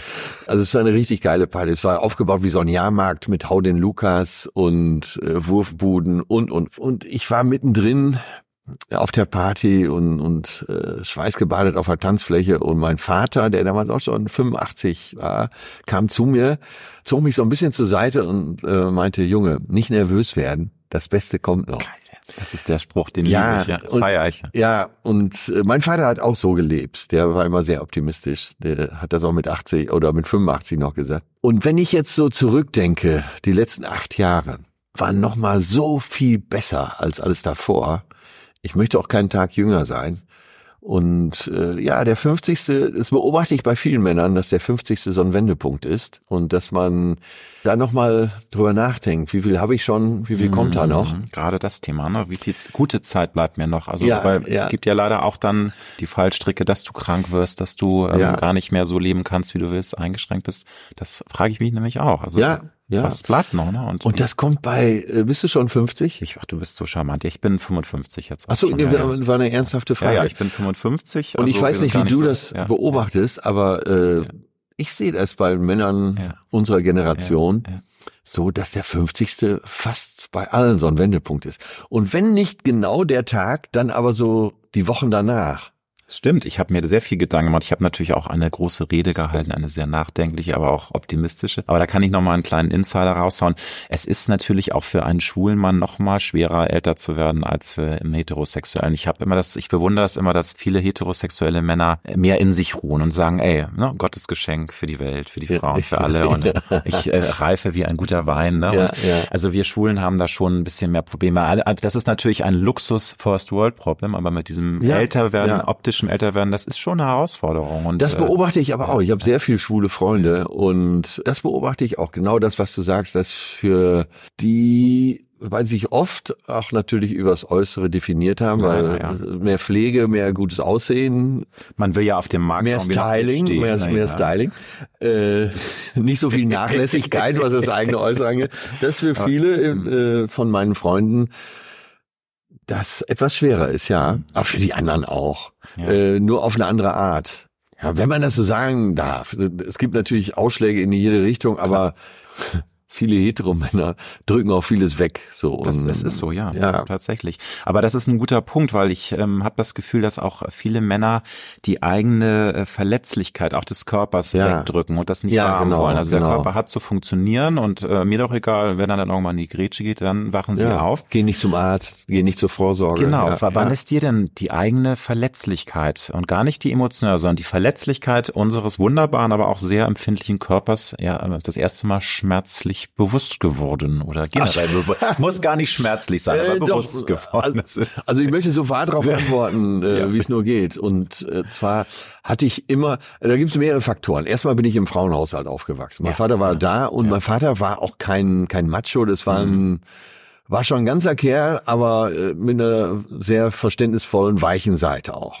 So, und dann hatte ich die drei Frauen zu Hause, Oma, Mutter, Schwester. Meine Tante hat auch noch lange im Haushalt gewohnt. Dadurch bin ich vielleicht auch etwas weicher im Verständnis der Welt und hab mich bin auch immer rechtzeitig zum Arzt gegangen und habe mich um mich selbst gekümmert Mhm. und äh, die Seite mag ich auch an mir. Das zweite ist, ich habe aus welchen Gründen auch immer, habe ich manchmal ergibt sich's ja auch, wenn man erstmal einen kennt oder zwei, dann ergeben die. Ich habe sehr viel Ärzte um mich herum im Freundeskreis. Ja, aber das ist doch super. Ärzte und Ärztinnen. Besser geht's ja nicht, ne? Ja, und, und auch in der Verwandtschaft. Von daher hat man äh, immer jemanden, mit dem man Mhm. da sprechen kann. Ja, und dann tatsächlich, als so die nie so guten Werte wie Cholesterin und Blutdruck hochgingen, ja, da habe ich einen kleinen Schock gekriegt. Und dann merkt man, und du hast ja dagegen gesteuert, wie du schon berichtet Ja, hast. ja. Ne? Ernährung, man Ja. kann ich auch nur wieder raussenden, man kann wahnsinnig viel positiv durch Ernährung verändern. Auch trinken, also Und ich trinke nicht mehr jeden Kohlensäure, Cola äh, mit immer so viel. Kohlensäure. Es geht ja, Ach so, Alkohol, ja. Alkohol ist ein Thema für sich. Ja. Ich liebe auch mal so ein Weinchen. Ja. Es ist dann, ähm, gerade wenn man auf Ibiza ist, ist es natürlich tödlich, ne, weil du dann ständig abends, ne, mit dem Sundowner und dann schwupps Aber da ist möchte die ich Flasche ein- Rosé schon wieder alle, ne? Da Hoppala. möchte ich ein Buch empfehlen, und zwar von äh, Daniel Schreiber, den wir auch zu Gast schon hatten äh, bei Betreutes Fühlen, ist ein, wirklich einer der besten Autoren in unserem Land. Der erzählt in dem Buch nüchtern von seiner Karriere als äh, ja, Alkoholiker. Und ist, das kann ich nur sehr, sehr empfehlen, weil es auch sehr um das Leben geht, auch sehr, äh, der hat auch lange gehadert mit seiner Homosexualität als Jugendlicher, äh, hat das durch Alkoholismus und andere Drogen äh, auch überdeckt. Also wirklich das Buch nüchtern äh, hat mir da auch nochmal die Augen geöffnet. Wie gesagt, wir hatten ihn dann auch im Podcast, den Mhm. Daniel Schreiber, ein ganz toller, gut aussehender, feiner, feingeistiger Autor und er startet auch gerade in den USA so durch mit seinem Buch Allein, wo er übers Alleinsein schreibt oder äh, es gibt auch ein Buch von ihm, das heißt Zuhause. Wo er über Heimat und so spricht. Aber das Buch Nüchtern kann ich dir wärmstens ans Herz legen. Da gibt's bestimmt 50 Sätze, die ich mir angestrichen habe. Gut. Also nicht, dass da jetzt irgendwelche Missverständnisse stehen. Also ich bin jetzt äh, kein, kein trockener Alkohol ja. oder, oder kein Quartalssäufer, aber ich äh, ja. trinke halt gerne so, mit genau. meinem Mann mal eine ja. Flasche und die ist dann auch schubs mal weg. Also ich kann aber auch tagelang gar keinen Alkohol trinken. Aber es ist tatsächlich eine Droge, die ich nicht abschütteln kann. Es ist eine Droge, das muss man ja auch mal sagen. Ja, also es, es, es macht was, es nimmt Energie. Und ich trinke auch noch, ja. aber ich habe jetzt diese ganzen kleinen Trinkereien zwischendurch und unter der Woche über, wie der Hamburger auch schon mal gerne sagt, äh, muss es nicht zu jedem Abendessen zwei Nein, Glas Wein das geben. Stimmt. Nun rundest du ja in zwei Jahren wieder, sage ich ganz uncharmant. Du wirst 60 äh, übernächstes Jahr. Was genießt du dann ganz besonders am Älterwerden? Weil es hat ja Vorteile, muss ich auch als schwuler Mann sagen. Ah, und was nervt dich tierisch? Worauf kannst du mit ruhigem Gewissen verzichten. Mit dem Gedanken, dass du älter, immer älter wirst, die Zeit läuft. Unbarmherzig. Also was äh, schön ist, ist, die Genussfähigkeit nimmt nochmal zu. Man kann die Dinge noch mehr genießen, auch die stillen Momente. Mm. Und was mich richtig nervt, ich war auch immer ein sehr körperlicher Typ, dadurch, dass ich lange Turner war. Und ich war tatsächlich auch immer sehr trainiert, ohne dass ich viel dafür tun musste. Aber die Haut, ne? Guck dir mal, jetzt guck dir mal an. Was, was der, der, der Ellbogen ist da, aber das. Was, die, ich, was, was ach, die Haut hier so macht. Das, ja, ist doch, das ist bei mir aber auch schon. Guck mal, mit, da denke ich auch mal, gibt's da nicht irgendwas? Ja, das gibt's doch gar nicht, oder? Oder hier, noch nicht Winkeärmchen, aber am Ellbogen. Ja, ja, auch schon, ja, das auch schon so ist auch schon mehr geworden. Kann man das irgendwie machen? Und das ist absolut gemein. Das finde ich auch, ja. Weil wir beide doch nur wirklich im Duden unter äh, V wie vitale Hengste stehen. Sowieso. Äh, und das, es nervt mich zu scheiße, dass ja. äh, ich zu viel Haut für meinen Körper mittlerweile habe. Das äh, kann ich nur unterschreiben. Und, ähm, ja, aber er sagt und die positiven Dinge einfach, dass das Leben also mehr ja. genießen kannst. Ja, das kann man so unterschreiben in jeder Beziehung. Ne? Also, oh, ja, das wird immer schöner. Ja, das wollen wir ja hören, ne, dass es immer schöner wird. Aber und wenn du dein Leben nochmal leben könntest, würdest du alles genauso machen? Würdest du aller ähm, Edith Piaf sagen, non, je ne regrette rien? Oder würdest du einige Dinge vielleicht anders angehen, wenn du die Chance dazu hättest? Weil alle wählen ja auch mal Weggabelungen und sagen im Nachhinein, hm, das war vielleicht doch nicht das Richtige. Also, äh, je ne regrette hm, äh, rien. rien. Da würde ich sagen, ne, bereuen ja. tue ich nichts. Äh, jetzt haben wir es schon vorweggenommen. Ich würde, äh, ich würde nicht mehr so viel Alkohol trinken. Das würde ja, ich tatsächlich ja. anders machen. Ich würde alles genauso machen, außer das mit dem Alkohol bin relativ früh angefangen, weil ich auch früh in Bands gespielt habe. In den Bands wurde viel gesoffen. Äh, in den 90ern wurde auch oft am Tisch gerochen. Mhm. Mhm. Und so weiter. Und das würde ich weglassen, weil ich nämlich genau das festgestellt habe, jetzt wo ich ganz wenig nur noch trinke, dass man nicht weniger schöne Momente hat, sondern mehr. Und das muss man, glaube ich, begreifen. Ich habe viele tolle Momente und tolle Partys mitgemacht, wo ich heute sagen würde, ich würde mich lieber noch mehr dran erinnern. Ja, das ist so ein, also es ist äh, zweischneidig, finde ich auch. Also ich bin da ein totaler Unterstützer der These, dass man nüchtern viel intensiver auch tolle Momente erleben ja. kann, aber es ist natürlich immer so dieses angeduselt sein. Also wenn ein gewisser Pegel überschritten ist, dann wird's, dann wird's garstig, dann wird's fies, ja. auch mit dem Kater am nächsten Tag. Aber so eine gewisse Beschwipstheit ist ja was Schönes, finde ich. Also das, das macht einen ja lockerer, ne? Aber es entgleitet dann ja, so schnell. Ne? Das ist so gemein. Du müsstest dann aufhören, wenn du so beschwipst bist. Ich bin ein exzessiver Typ, absolut. Ich liebe die Exzesse. Dann aber richtig, ne? Ja. Und äh, dann lieber wenig und dafür Vollgas. Welche Person hat dein Leben nachhaltig geprägt, ähm, beeinflusst oder auch vielleicht verändert? Also wer mich am meisten beeinflusst hat, ist sicher mein Vater, weil wir waren auch dicke Freunde. Das äh, vorweg, aber das ist ja vielleicht auch eine zu langweilige Antwort. Ich kann dir jetzt mal sagen, wer mich beeindruckt hat. Und das äh, wird dir vielleicht sogar gefallen, äh, dass ich habe zwei bei zwei Gelegenheiten mal ganz ausführlich Karl Lagerfeld kennenlernen dürfen. Und ja, ey, das hat mich, das hat mich richtig tief beeindruckt. Das erste Mal war äh, Backstage bei Wetten das in Nürnberg. Thomas Gottschalk hat moderiert und Karl Lagerfeld war bestimmt zwei Stunden eher da, als er sollte. Rannte da schon rum, war schon in kompletten Ornat inklusive äh, inklusive pudierten Haaren. Und der hat sich wirklich mit jedem da unterhalten. Und dieses berühmte Beispiel vom Hausmeister bis Britta Steffens war da mhm. äh, als Gast auf dem Sofa. Die hatte gerade in Peking eine Goldmedaille gewonnen, die Fechterin. Dann war ein Hip-Hopper da, New Yorker äh, Hip-Hopper, ich komme jetzt nicht auf den Namen des Ex, mit denen hat er sich über Texte unterhalten. Er hat sich aber mit dem Hausmeister, tatsächlich buchstäblich mit dem Hausmeister der Halle über das Leitungssystem und Also der Mann war ein Tausendsasser, der konnte ja. sich auf jeden einstellen. Und dann kam Selma Hayek, ich war ein Weltstar, kam dazu und er hat sie, sie, hat sie begrüßt, hat sich auch mit ihr unterhalten, aber hat dann nicht den Hausmeister einfach links liegen lassen, Geil. sondern hat sie mit ins Gespräch eingebunden. Toll. Und ich habe ihn im Rahmen von äh, Markus Lanz Sendung, den äh, Markus Lanz hatte ihn mal für eine ganze Sendung da, da habe ich ihn auch nochmal kennengelernt. Und ich habe bestimmt 50 Zitate parat von yes. ihm. Und äh, mein schönstes Zitat ist, äh, von Markus Lanz wurde er gefragt, Sagen Sie mal, Sie kommen ja aus einer reichen Familie. Ne? Äh, sein Vater hatte ja hier Glücksklee und so weiter. Firma. Und dann hat Karl erzählt, ja, ach, meine, meine Eltern waren auch ziemliche Früchtchen. Damit meinte er, dass sie beide auch so Affären nebenbei hatten. Mhm. Meine Mutter in mhm. St. Petersburg, mein Vater in Hamburg, halt erzählt er. Ja, und dann, äh, Markus Lanz wollte aber wissen, sind Sie streng erzogen worden? Und unser Lieblingskarl antwortete, wie aus der Pistole geschossen, mit Erziehung wurde ich nie belästigt.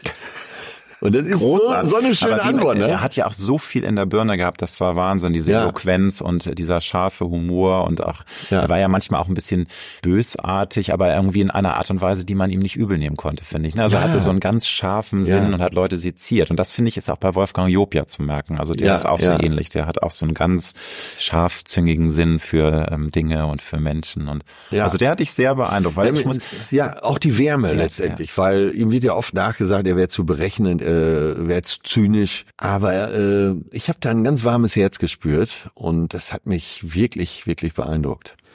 Das Leben ist viel zu kurz. Ich glaube, da sind wir uns einig, lieber Atze. Und äh, da möchte ich dich fragen, das muss ich ablesen, weil ich verhaspel mich da immer. Warum tun wir trotzdem so viele Dinge, die wir nicht mögen? Aber mögen so viele Dinge, die wir nicht oder viel zu selten im Leben tun. Das fällt mir auch auf. Also man muss sich da konditionieren. Oder sagst du, nö, das Problem habe ich nicht. Ich tue genau das, was nee, mir nee, Spaß nee, macht. Nee. das habe ich auch. Natürlich. Und ich glaube, das kann keiner zu 100 Prozent behaupten. Selbst der Dalai Lama nicht. Äh, der hat auch seine Sachzwänge. Ja, und so. äh, das nennt wahrscheinlich ist das auch das Leben, ne? Dazwischen so äh, zu navigieren. Äh, letzte Woche war ich auf einer Veranstaltung, wo äh, Lars Amen neben mir äh, saß, links neben mir, äh, der viele esoterische Bücher geschrieben hat, aber äh, auch manche sehr, sehr schlaue Dinge sagt. Und der meinte, die Steine, die in deinem Weg liegen, diese Steine, das ist der Weg.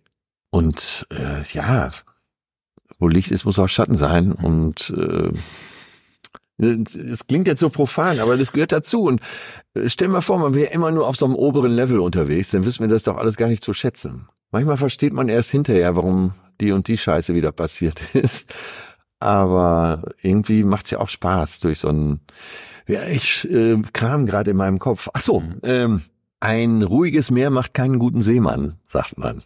Ja, ja, so ist es. Das, ja. ähm, und ich finde auch, das ist eine Lektion des Lebens, dass man natürlich die wunderbaren Momente viel mehr zu schätzen weiß, wenn es einem auch mal schlecht ging. Weil wenn man auf so einem Wohlfühllevel, was ja niemand von uns hat im Leben, immer bleibt, dann gewöhnt man sich daran. Dann ist ja. man so ein bisschen, ich würde es Wohlstandsverwahrlost nennen, dass man gar nicht ja. mehr das zu schätzen weiß, was man eigentlich alles an, an Geschenken hat. Ne? Und deswegen, also so ein bisschen Wellen, es muss ja nicht unbedingt die Achterbahn sein. Also ich glaube, niemand von uns hat Bock, jetzt ganz unten zu liegen ja, und irgendwie ja. sonst was äh, erdulden zu müssen. Aber wie du schon sagst, ne, so ein paar Steine ne, im Weg sind auch mal gut. Ja, aber stell mir vor, wir wären äh, so Milliardäre, die nur im Privatjet unterwegs wären und so das Leben gar nicht mehr mitkriegen. Und wenn ich dann in der Deutschen Bahn sitze und mal wieder nichts funktioniert und es vielleicht sogar überfüllt ist, dann denke ich, hier tobt wenigstens das Leben. Ne? Ja, das stimmt. In der Deutschen Bahn kann ich auch Geschichten erzählen. Ich bin deswegen froh, wenn ich meistens nur in Berlin mal Prominente treffe, weil da klappt's zu jeder zweite Zos irgendwie stimmt, pünktlich. Stimmt, die Verbindung Hamburg, ist Berlin gut, ist ganz, ne? da will ja. ich aber auch nichts beschreien. Jetzt wird ja die Strecke ja saniert, dann dauert es auch erstmal wieder eine Dreiviertelstunde länger. Aber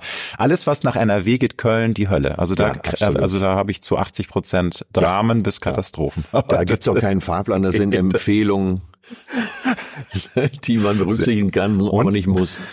Es wird toll, aber es wird dauern. Oder es wird gut, aber es wird dauern, ist der neue Slogan der Bahn. Da musste ich mich so tun. ja, wirklich, das ist ernsthaft. Ja, die haben, diese Probleme sind ja einfach auch nicht wegzu, wegzudiskutieren. Andererseits, ich gehe schon gar nicht mehr davon aus, dass der Zug pünktlich ist. Und dann nimmt man den, der vor einer Stunde schon kommen sollte und steigt da das einfach ist genau, ein. das ist ja. dann der Trost. Ja. Gibt's noch einen großen Lebenstraum, den du dir erfüllen möchtest?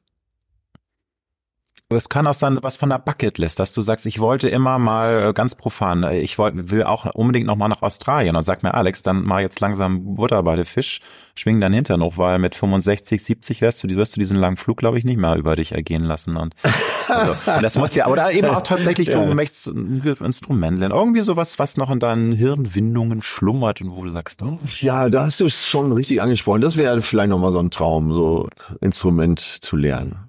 Aber du hast Ja. doch äh, Schlagzeug äh, gelernt, ne? Also ja, mein erstes Instrument war ja Posaune. Guck mal. komme ja aus einer Musikerfamilie. Ja, mein ja. Vater war Multi-Instrumentalist. Meine Schwester war eine sehr gute Pianistin. Aber so, auch so ein kleines Akkordeon würde ich ganz gerne spielen können. Das würde auch zu mir passen, wenn ich mit 80 an der Alster sitze, oder? Du, das ist super. Und dann in Hamburg. Und dann werfen dir nachher noch Leute was in den Hut, der da nicht genau, liegt. genau, dann kannst du ja genau. noch die Rente Ja, aufbessern. genau. Ich glaube, du hast es schon äh, vorhin ein bisschen äh, angesprochen, aber ich wollte dich nochmal konkret fragen. Die meisten Menschen wollen ja in ihrer Wohlfühlzone am liebsten verharren. Ich habe auch schon angesprochen, Leute trennen sich nicht, weil sie Angst vor Veränderung haben, weil sie lieber unglücklich mit jemandem zusammen sind, als glücklich allein. Wobei es ist jetzt ein etwas queres Bild. Hast du ähm, auch ein bisschen Respekt vor Veränderung oder hast du das auch gesucht in deinem Leben ganz aktiv, dass du sagst, ich mag es auch mal ins eiskalte Wasser zu springen? Ja, ja, ja. Und auch buchstäblich. Aber ja, ja, ja. Ich brauche immer mal wieder was Neues. Was ich jetzt ganz gut genieße, ist, dass ich jetzt so einen Heimathafen habe. Ja, das- Und von da aus kann ich so in die Abenteuer weltweit starten. Bin ja immer sehr reisefreudig gewesen, war schon überall auf der Welt. Also hast schon einige Habe auch eine. Weltreise schon gemacht und äh, Australien, Neuseeland, Hawaii, alles schon gesehen, Bogota und äh, I traveled the seven seas. Wow. Also das ist auch so das, wo dein Herz strahlt und wo du sagst, äh, das ist für mich. Ja, was neu Lebensqualität. ist, was neu ist, ist, dass ich gerne früher zurückkomme. Wir waren jetzt mal wieder eine ganze Zeit unterwegs und wir haben den Urlaub abgekürzt, weil meine Freundin ist so ein richtiges Nordlicht. Die Ja. kommt sogar aus Schleswig-Holstein, für die war in der Jugend. Norddeutsche Dern, sorry. Ja, ja, also fast Dänin, Dänen, würde ja. ich sagen. Für die war Hamburg immer Süddeutschland in ihrer Ja, Jugend. Und wir haben das beide, dass wir so im Urlaub dann irgendwann sagen, ach, jetzt wieder Hamburg. Also ihr fühlt euch wirklich zu Hause und das ist doch was Tolles, oder? Wenn ich über die Elbbrücken so reinrausche, dann wundere ich mich manchmal, gerade wenn die abends die Sonne schon tief steht, dass diese Stadt immer noch keinen Eintritt nimmt. Und wie und womit belohnst du dich? Das äh, sind viele Kleinigkeiten. Das ganz offen äh, eben auch ein Leben zu führen, wo ich mir überhaupt keine Gedanken darüber mache, was das jetzt wieder kostet. Also dann in, in einem der tollen Restaurants hier in Hamburg zu sitzen oder in Berlin und richtig einen rauszuhauen. Ich bin gerne Gastgeber und, Ja. äh, und bestelle auch die teure Flasche. Und äh, mit solchen Abenden belohne ich mich, ja. Schön. Also einfach Lebensqualität und Genuss, ne? Wie wir Ja. schon gesagt, und der Genuss, Ja. die Genussfähigkeit nimmt ja im Alltag Ja, zu. das Das ist, ist ja. nicht zu unterschätzen. Stellst du dir immer mal wieder ganz gezielt die Frage, wer bin ich wirklich und was will ich im Leben? Weil das sind auch Fragen, die viele Menschen in dem Alltagstrubel manchmal vergessen und sich dann gar nicht mehr die Zeit nehmen, auch mal so einen Reset zu äh, Knopf zu drücken und mal zu hinterfragen, läuft das richtig, wo ich jetzt hin mich hinbewege? Ist das jetzt eigentlich das Leben, was ich leben möchte? Das war ich schon sehr lange. Da hat mein Vater immer großen Wert drauf gelegt. Äh, Er sagte, schau immer wieder morgens in den Spiegel und frag dich, läuft das hier jetzt alles wirklich so, wie ich das möchte? Und wenn nicht, dann geh es an. Und das ist so einer der Glaubenssätze, die mir, der positiven Glaubenssätze, die mir mitgegeben wurden. Und das habe ich immer gemacht. Und das hoffe ich, mache ich auch mit Mitte 80 noch, dass ich in den Spiegel schaue und mir überlege, ist das jetzt alles noch so, wie du dir das vorstellst? Du bist dann auch ganz konsequent, weil manchmal können ja die Antworten einen auch äh, ein bisschen verunsichern und wenn man wirklich in Total. sich reinhorcht, dass man merkt, uh, das ist mein wahres Ich, aber das bedeutet auch ganz schön viel Arbeit und ganz schön viel Komfortzone verlassen. ja, manchmal auch Ärger, mhm. natürlich. Mhm. Und äh, ich als jemand, der harmoniesüchtig ist, versuche natürlich immer Ärger zu vermeiden. Aber wenn der Punkt gekommen ist, dass es nicht mehr anders geht, dann ziehe ich das auch durch. So Veränderungen sind ja am Anfang ja, schmerzlich, dann chaotisch und am Ende wunderbar. Was zaubert dir in dieser doch sehr herausfordernden Welt, in der wir leider viel zu wenig lachen? Es gibt ja immer diese Erhebungen ähm, oder ähm, Statistiken, die sagen, Kinder lachen tausendmal am Tag. Ist jetzt nur aus die, an die Tüte gesprochen. Ich glaube ja. viel mehr und erwachsene Menschen, wenn es gut ist, äh, zweimal am Tag. Einige lachen irgendwie nur zweimal die Woche. Was zaubert dir ein Lächeln oder ein Lachen in deinen Alltag dass du sagen kannst, ja, ich bin auch noch jung im Herzen und fühle mich wohl und bin glücklich, weil das ist so wichtig, finde ich. Also wir lachen alle viel zu wenig. Ah, ich glaube, ich lache wirklich sehr viel am Tag Schön. und gerade über die normalen Dinge. Und wenn wir beide jetzt zur Alzer gehen würden, wir würden uns auf die Bank setzen, ich wette, wir würden in einer halben Stunde mindestens fünfmal wahnsinnig gelacht haben. Ja, ich, ich, ich, war am Sonntag, weil ich bei meinen Freunden von Bosshaus äh, hier in der Alsterdorfer ja. Sporthalle beim Konzert. Und es gibt eine Stelle im Programm, da steht der Trompeter irgendwo im Publikum, die ist schon lichtmäßig eingerichtet, ne, auf Knopfdruck, schwupp, schwenken die Scheinwerfer dahin und dann spielt der Trompeter von da. Ja? Und neben ihm und das zeigt wieder, wie ich so über die ganz normalen Dinge total lachen kann. Neben ihm stand ein Typ, der war so verunsichert, ob, äh, ob des äh, plötzlich im Scheinwerferlicht stehenden, der da wirklich so stand sich kein bisschen mehr bewegt hat. Ey, und ich habe am Boden gelegen vor Lachen. Ey, an solchen Sachen kann ich mich Toll. Ja, ich totlachen. Ich liebe das nämlich auch und ich, ähm, ich habe leider einen etwas britischen Humor. Ähm, das ist dann manchmal ist schwer. Gut. Also ja, nicht. Also das, aber das macht's mir schwerer, ähm, weil das wird nicht so viel getriggert dieser Humor. Ne? Also da müsstest du, also ein Fisch namens Wanda ist immer noch mein Kultfilm. Ne? Ja. Also ich liebe das, auch ein bisschen böse. Aber ich glaube auch. Also ähm, wenn ich erstmal meine Zoten raushole, ich kann nämlich auch ganz viel schmutzige Witze oder das schmutzige Anekdoten erzählen. Ne? So die ollen alten das glaube ich sofort. Tocken, die dann mit ihren ganzen Geschichten aus der Steinzeit. Ne? Als ich reinkam, habe ich deinen Schalk im Nacken schon gesehen. Wie ist dein Credo oder wie ist dein Geheimrezept, wenn du jetzt auf dein Leben zurückblickst, dass du sagen kannst, ja, es läuft, ich bin glücklich. Ist es, wie du vielleicht schon sagst, dass du dich immer mal wieder hinterfragst oder was ist für dich ein essentieller Step, dass du dein Leben so lebst, dass du es auch magst und dass du dich magst und dass du sagst, ja, es läuft. Und ich frage das deshalb, weil es eben leider so viele Menschen gibt, die eben nicht glücklich sind und die kein zufriedenes Leben führen. Ja, das ist, ich muss es leider zugeben, zum großen Teil auch meine Naivität. Also für mich ist ja selbst ein leeres Glas halb voll. Und diese Naivität hat mich sicher auch schon hier und da Kopf und Kragen gekostet. Mein Umfeld behauptet ja, dass ich der Zwilling von Pippi Langstrumpf bin. Ich mache mir die Welt, wie sie mir gefällt. Aber dadurch, wie heißt es so schön, äh, der Pessimist hat öfter recht, aber der Optimist hat das schönere Leben. Und das gilt für mich. Ich sag nur, sei Pippi, nicht Annika. Finde ich auch wunderbar, diesen danke, Spruch. Also, danke, ja, danke, so ist das. ist gut. Hast du ein Lebensmotto, ein Lebenskredo? Oder vielleicht sogar mehrere? Boah, Jetzt ja, kommt ja. Atze Schröders Enzyklopädie der Lebensweisheiten.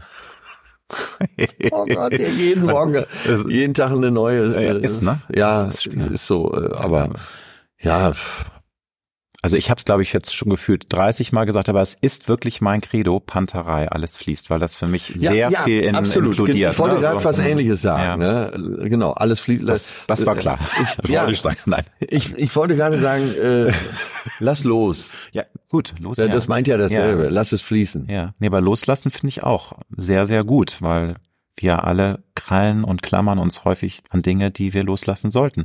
Aber ja. wie du, ne, also genauso wie Komfortzone verlassen ist loslassen, glaube ich, eine Sache. Aber das scheint dein muss, Thema zu sein. Ne? Total, ne? ja. Du, ich habe auch einige Sachen noch aus der Kindheit zu verarbeiten weiterhin und deswegen liebe ich es ja auch Gespräche äh, zu führen. Und ich könnte mir auch vorstellen, mit Nicht-Prominenten diese Gespräche zu führen, weil ich es einfach sehr, sehr schön finde, wie Menschen das Leben sehen und wie Menschen auch sich aus schlechten Zeiten rausbuxiert haben. Und deswegen, das eint also, uns auf jeden Fall. Ja, insofern. Wenn Festhalten nicht so einfach wäre, wäre Loslassen nicht so schwer, heißt ja, es. Ne? Ich sag dir dazu, aber.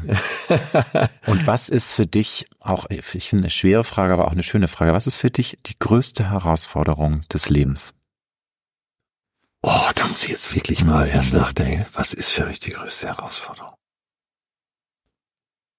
Ja, mit dem, äh, mit dem Realismus der Welt klarzukommen. Das ist für mich die größte Herausforderung. Weil äh, einerseits klar mache ich mir die Welt, wie sie mir gefällt, andererseits ecke ich natürlich auch an und äh, mein Freundeskreis würde sagen, äh, Realismus, das ist nichts für den Arzt. Ja, aber es ist eben und, eine verdammt äh, fiese Welt. Ne? das dann, ist hm. meine Herausforderung, mit dem äh, Realismus der Welt klarzukommen. Hm. Ich sag zu mir immer, äh, ich muss damit leben, dass die Menschen eben auch sehr, sehr hart zueinander sein können. Das ist ja. jetzt äh, universell gemeint. Sehr hart ist natürlich ein, ein zynisches Wort, wenn man sieht, äh, wie sich jetzt wieder Tausende gegenseitig umbringen in Kriegen ja, oder ja. Zehntausende. Aber so diese, ich bin halt auch vom Naturell so vage und ausgleichend und ich mag das nicht, so negative Energien. Und das ist für mich auch eine Herausforderung, immer wieder dieses dicke Fell mir zuzulegen. Bist du vage? Ich bin vom Sternzeichen vage. Ja, ich auch. Guck mal, hat sie wieder noch eine Gemeinsamkeit. Allerdings Aszendent Skorpion. Ich kann auch mal ein bisschen pieksen, das habe ah, ich von meiner Mama. so. Und die finale Frage. Welchen guten Rat würdest du dem 18-jährigen Atze mit auf den Weg geben? Das ist eine super, ich weiß es wirklich nicht. Kann ich nicht beantworten. Ich sollte für meine Biografie, äh, hat der Verlag nachträglich gesagt, schreib doch vorne als Vorwort den Rat an dein, mm. ich glaube, 16-jähriges ja. Ich. Und da habe ich aber ein ganz anderes Vorwort geschrieben, weil ich, äh, es fing, glaube ich, damit an, man kann im Leben nie wissen, was einen erwartet und was das kommt. Und das würde ich als Satz vielleicht einschreiben für.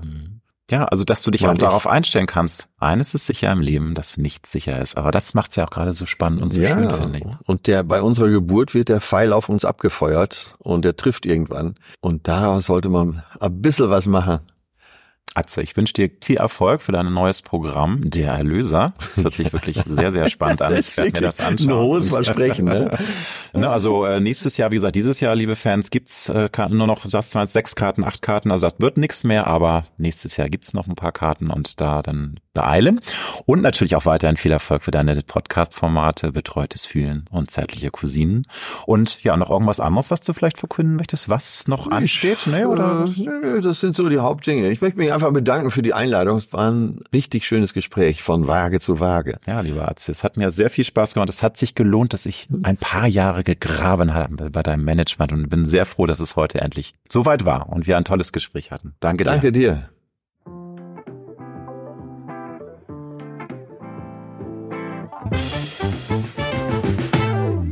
Das war Road to Glory. Wir hoffen sehr, dass es dir gefallen hat.